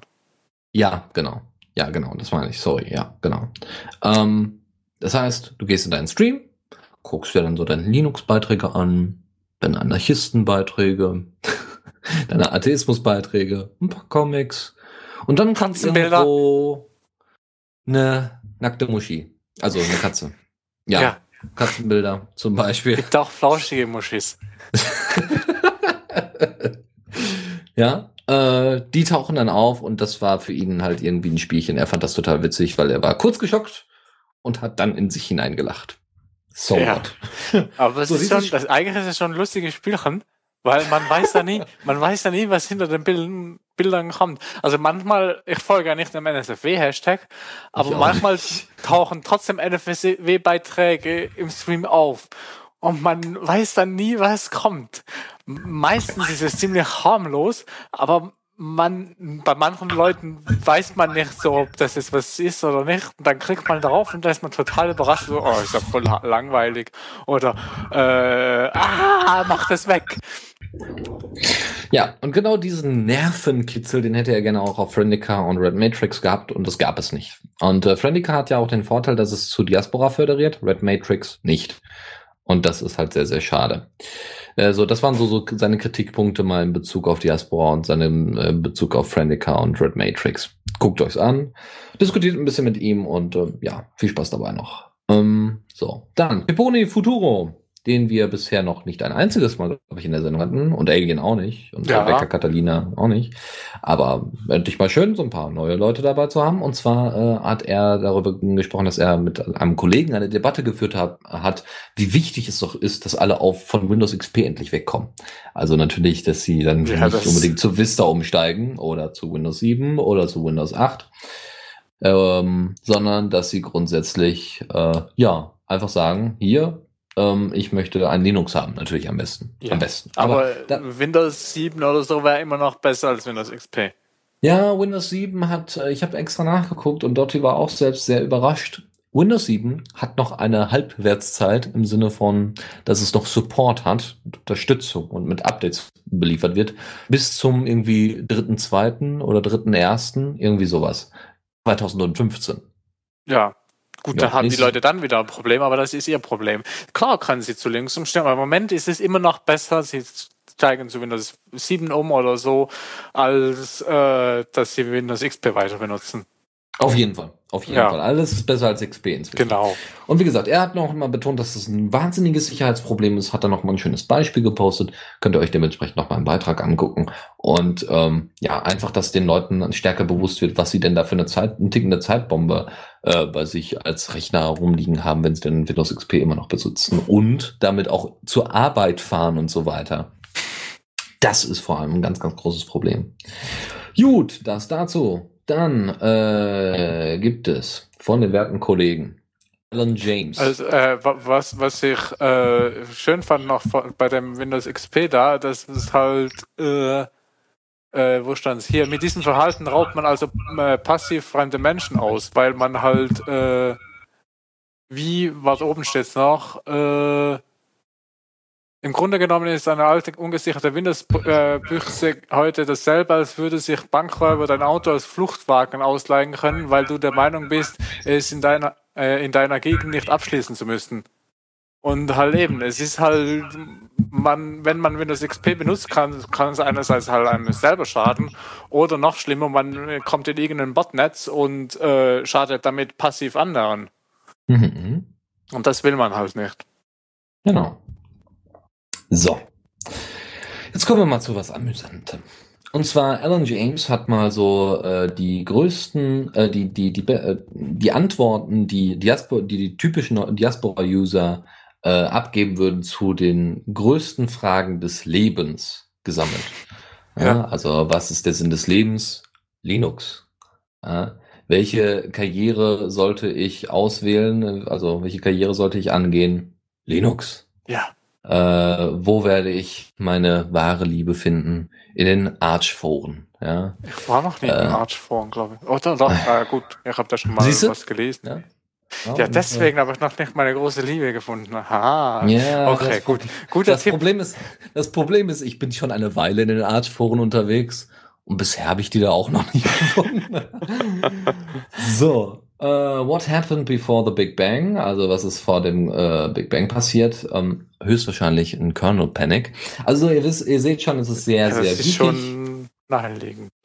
Ja, uh, wie gesagt, das könnt ihr auf jeden Fall euch nochmal den Rest, das war jetzt ungefähr die Hälfte, was ich, was ich ganz, ganz toll, toll finde, ist, my grandmother needs a really simple operating system to serve the bla bla bla. Antwort Gentoo. für die, die den Witz nicht verstanden haben, Gentoo ist wohl eine der kompliziertesten, vor allem für Anfänger, äh, kompliziertesten Distros, die es so gibt und zeitintensivsten, meiner Meinung nach. Da gibt's noch so ein anderes schönes Zitat. Gentoo ist total einfach zu installieren. Es braucht nur drei Befehle und dann kommt so irgendwie eine ellenlange Zeile verknüpft mit und und äh, halt Befehle, halt fdisk und copy und äh, vim äh, irgendwelche config-Files und dann make und dann money-config und bla. Und das war der erste. okay, okay. Gut, das dazu. Dann äh, Blume Svenja hat sich dann nochmal bedankt bei Anna Blume. Blume Svenja? Ja. Ja, Blume Svenja. Blume Svenja hat sich bedankt bei Anna Blume. Ja, und Anna Blumen. Blume, ja.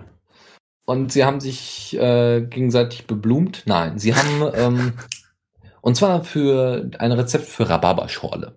Und dieses Rezept haben wir dann mal schnell rausgekramt. In und Fischform? Nein. Nicht in Fischform. Nicht, dass ich wüsste. Auf jeden Fall, äh, äh, ja, habe ich dann mal einen Link zu diesem Beitrag dann dazu gepackt und zwar podübergreifend. Wie genau das funktioniert. Voll gut. Habe ich dann nochmal kommentiert und könnt ihr euch dann schön angucken. Auch wenn es nicht so schön formatiert ist, aber es sollte reichen, um es zu verstehen, hoffentlich.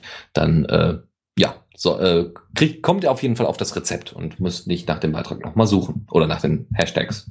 Weil da ist halt schwierig, dann wirklich Hashtags für zu finden. Gut, dann gibt's noch einen schönen Satz namens, äh, also einfach nur eine Grafik, die ganz hübsch aufgebaut war mit einzelnen Logos von sehr, sehr großen sozialen Netzwerken. Und zwar, when the things you own end up owning you. sehr schöner Satz, genau. Mhm. Die, die Dinge, die du besitzt, anfangen dich zu besitzen. Dann ist irgendwas nicht richtig. Gut, das dazu. Äh, dann eine Aktion von Moritz Strom, den ihr hoffentlich alle kennt als Pirat, als Saarländer, als technikinteressierter äh, Linux-User und auch sonstigem Zeug. Also er hat Wahnsinn, ein wahnsinniges Arsenal an Wissen und, und Interessen. Das ist sehr schön im technischen Bereich. Schaut euch das mal an. Ähm, und zwar hat er, ähm, baut er derzeit an einer Software rum, die sich CC Torrent nennt und so ein bisschen ähnliche Funktionen hat wie durch ähm, wie äh, Media Goblin. Und zwar eher bezogen auf äh, BitTorrent vertreiben, äh, also das Bit, BitTorrent, Nutzen von BitTorrent, um damit äh, CC-Alben zu verteilen.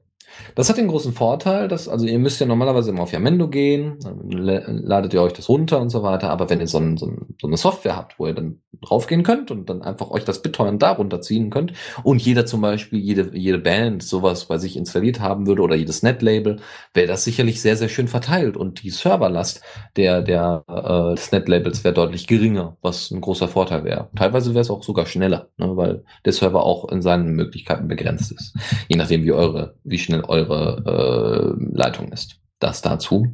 Und als aller, allerletztes noch ein Beitrag vom Ravenbird. Wie hätte es anders sein können? Das, eigentlich ist er auch was für, fürs Bullshit-Bingo. Ähm, und damit enden wir dann auch hier. Und zwar Künstler auf Diaspora. Er hatte einen Künstler raus oder eine Künstlergruppe wohl rausgegriffen, die nennen sich Bark. Ähm, und die haben da ähm, einzelne Beiträge, die ihr euch da angucken könnt und haben auch einen eigenen Account auf Diaspora, sind aber bisher noch nicht so bekannt. Deswegen der Beitrag ist vielleicht ganz interessant, sich mal ein bisschen auszutauschen über Künstler auf, hier auf Diaspora, wer sie noch nicht kennt. Gut, das dazu. Ähm, damit wären wir ja. durch, glaube ich, oder? Ja. Es ist vorbei. Schniff. Ja, wie gesagt, nochmal der Aufruf an Leute, die Interesse haben, diese ganze Arbeit hier zu machen. Nein, diese, diese Sachen hier vorzubereiten, sich mit den Themen auseinandersetzen möchten. Und wie gesagt, für die ganze technische Seite gar kein Problem. Das macht alles Benjamin. Und ansonsten, wenn ihr irgendwie Hilfe braucht oder irgendwelche Quellen braucht oder irgend, was auch immer, stehe ich gerne weiterhin zur Verfügung. Nur, wie gesagt, die Vorbereitung selber werde ich nicht mehr in Angriff nehmen. Erstmal nicht. Ja, ja. Das wird, vielleicht kommen wir irgendwann mal wieder. Das ist die Frage.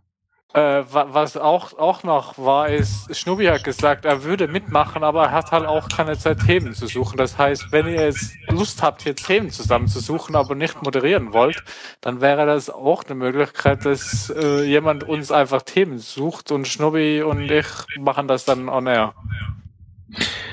Okay, ja gut, aber das wäre ja auch eine Möglichkeit. Ja, vielleicht hat jemand dann keine Zeit oder Lust, da auf dem Stream zu reden, aber sucht total gern die Themen raus über diese Themen. Ja, das Ding ist ja Themen raussuchen, einfach nur Links und so weiter. Mhm. Ich glaube, damit ist die Arbeit. Ich weiß nicht, ob Dennis das so meinte, weil du musst die Themen ja auch vorbereiten. Es ist ja nicht nur ja, einfach das kriegen nur, wir dann noch ich habe eine Link, ich habe eine Linkliste und jetzt klicke ich einfach nach und nach die Seiten auf und habe sie nicht gelesen. Das bringt es dann natürlich auch nicht, sondern man muss sie ja schon gelesen haben. Mal gucken. Ja, ja, klar. Ja.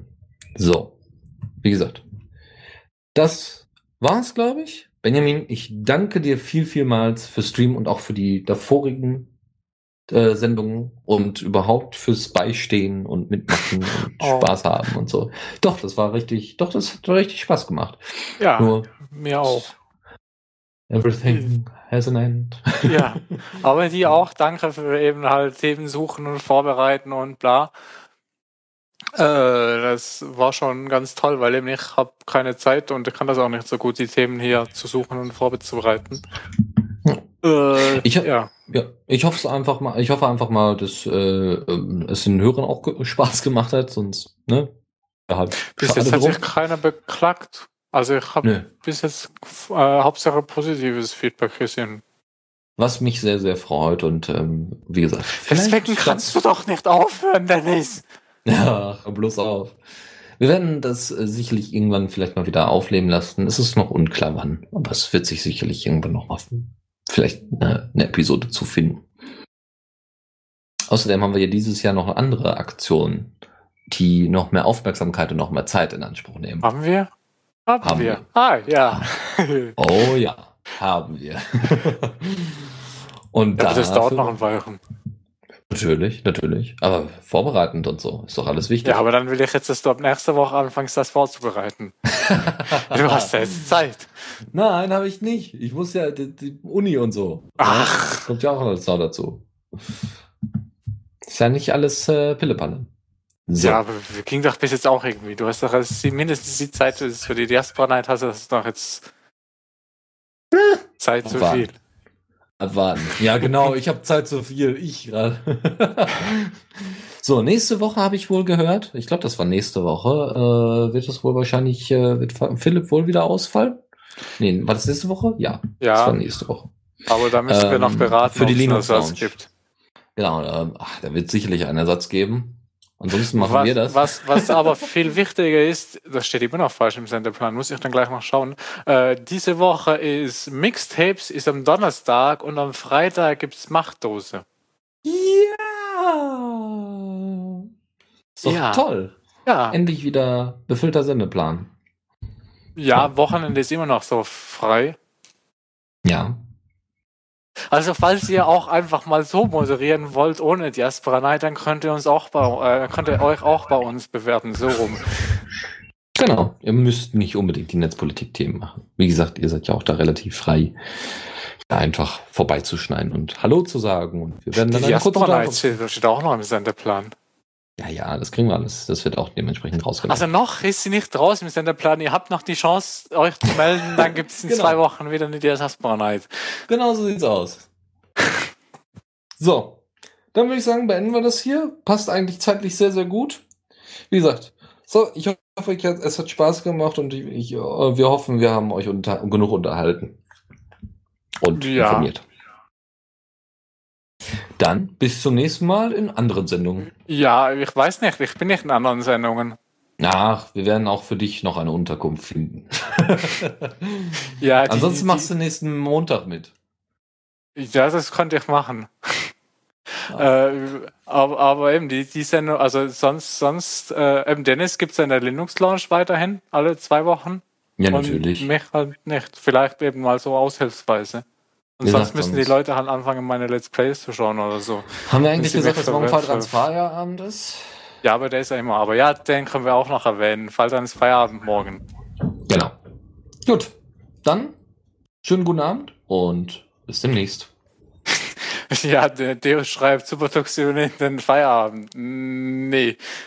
Ja, Mumble Party war lustig, aber ich äh, war auch Aufwand, habe ich gemerkt, da die ganzen Lieder zu sortieren und da ein bisschen Ordnung reinzubringen. Und Faldi ist da auch irgendwie zwei Stunden vor der Sendung relativ gut beschäftigt damit. ja, äh, aber dann verabschiede ich mich auch mal hier. Äh, ja, tschüss und hoffentlich bis bald. Jo, tschüss. Die Diaspora Night. Nachrichten aus der Welt der freien sozialen Netzwerke.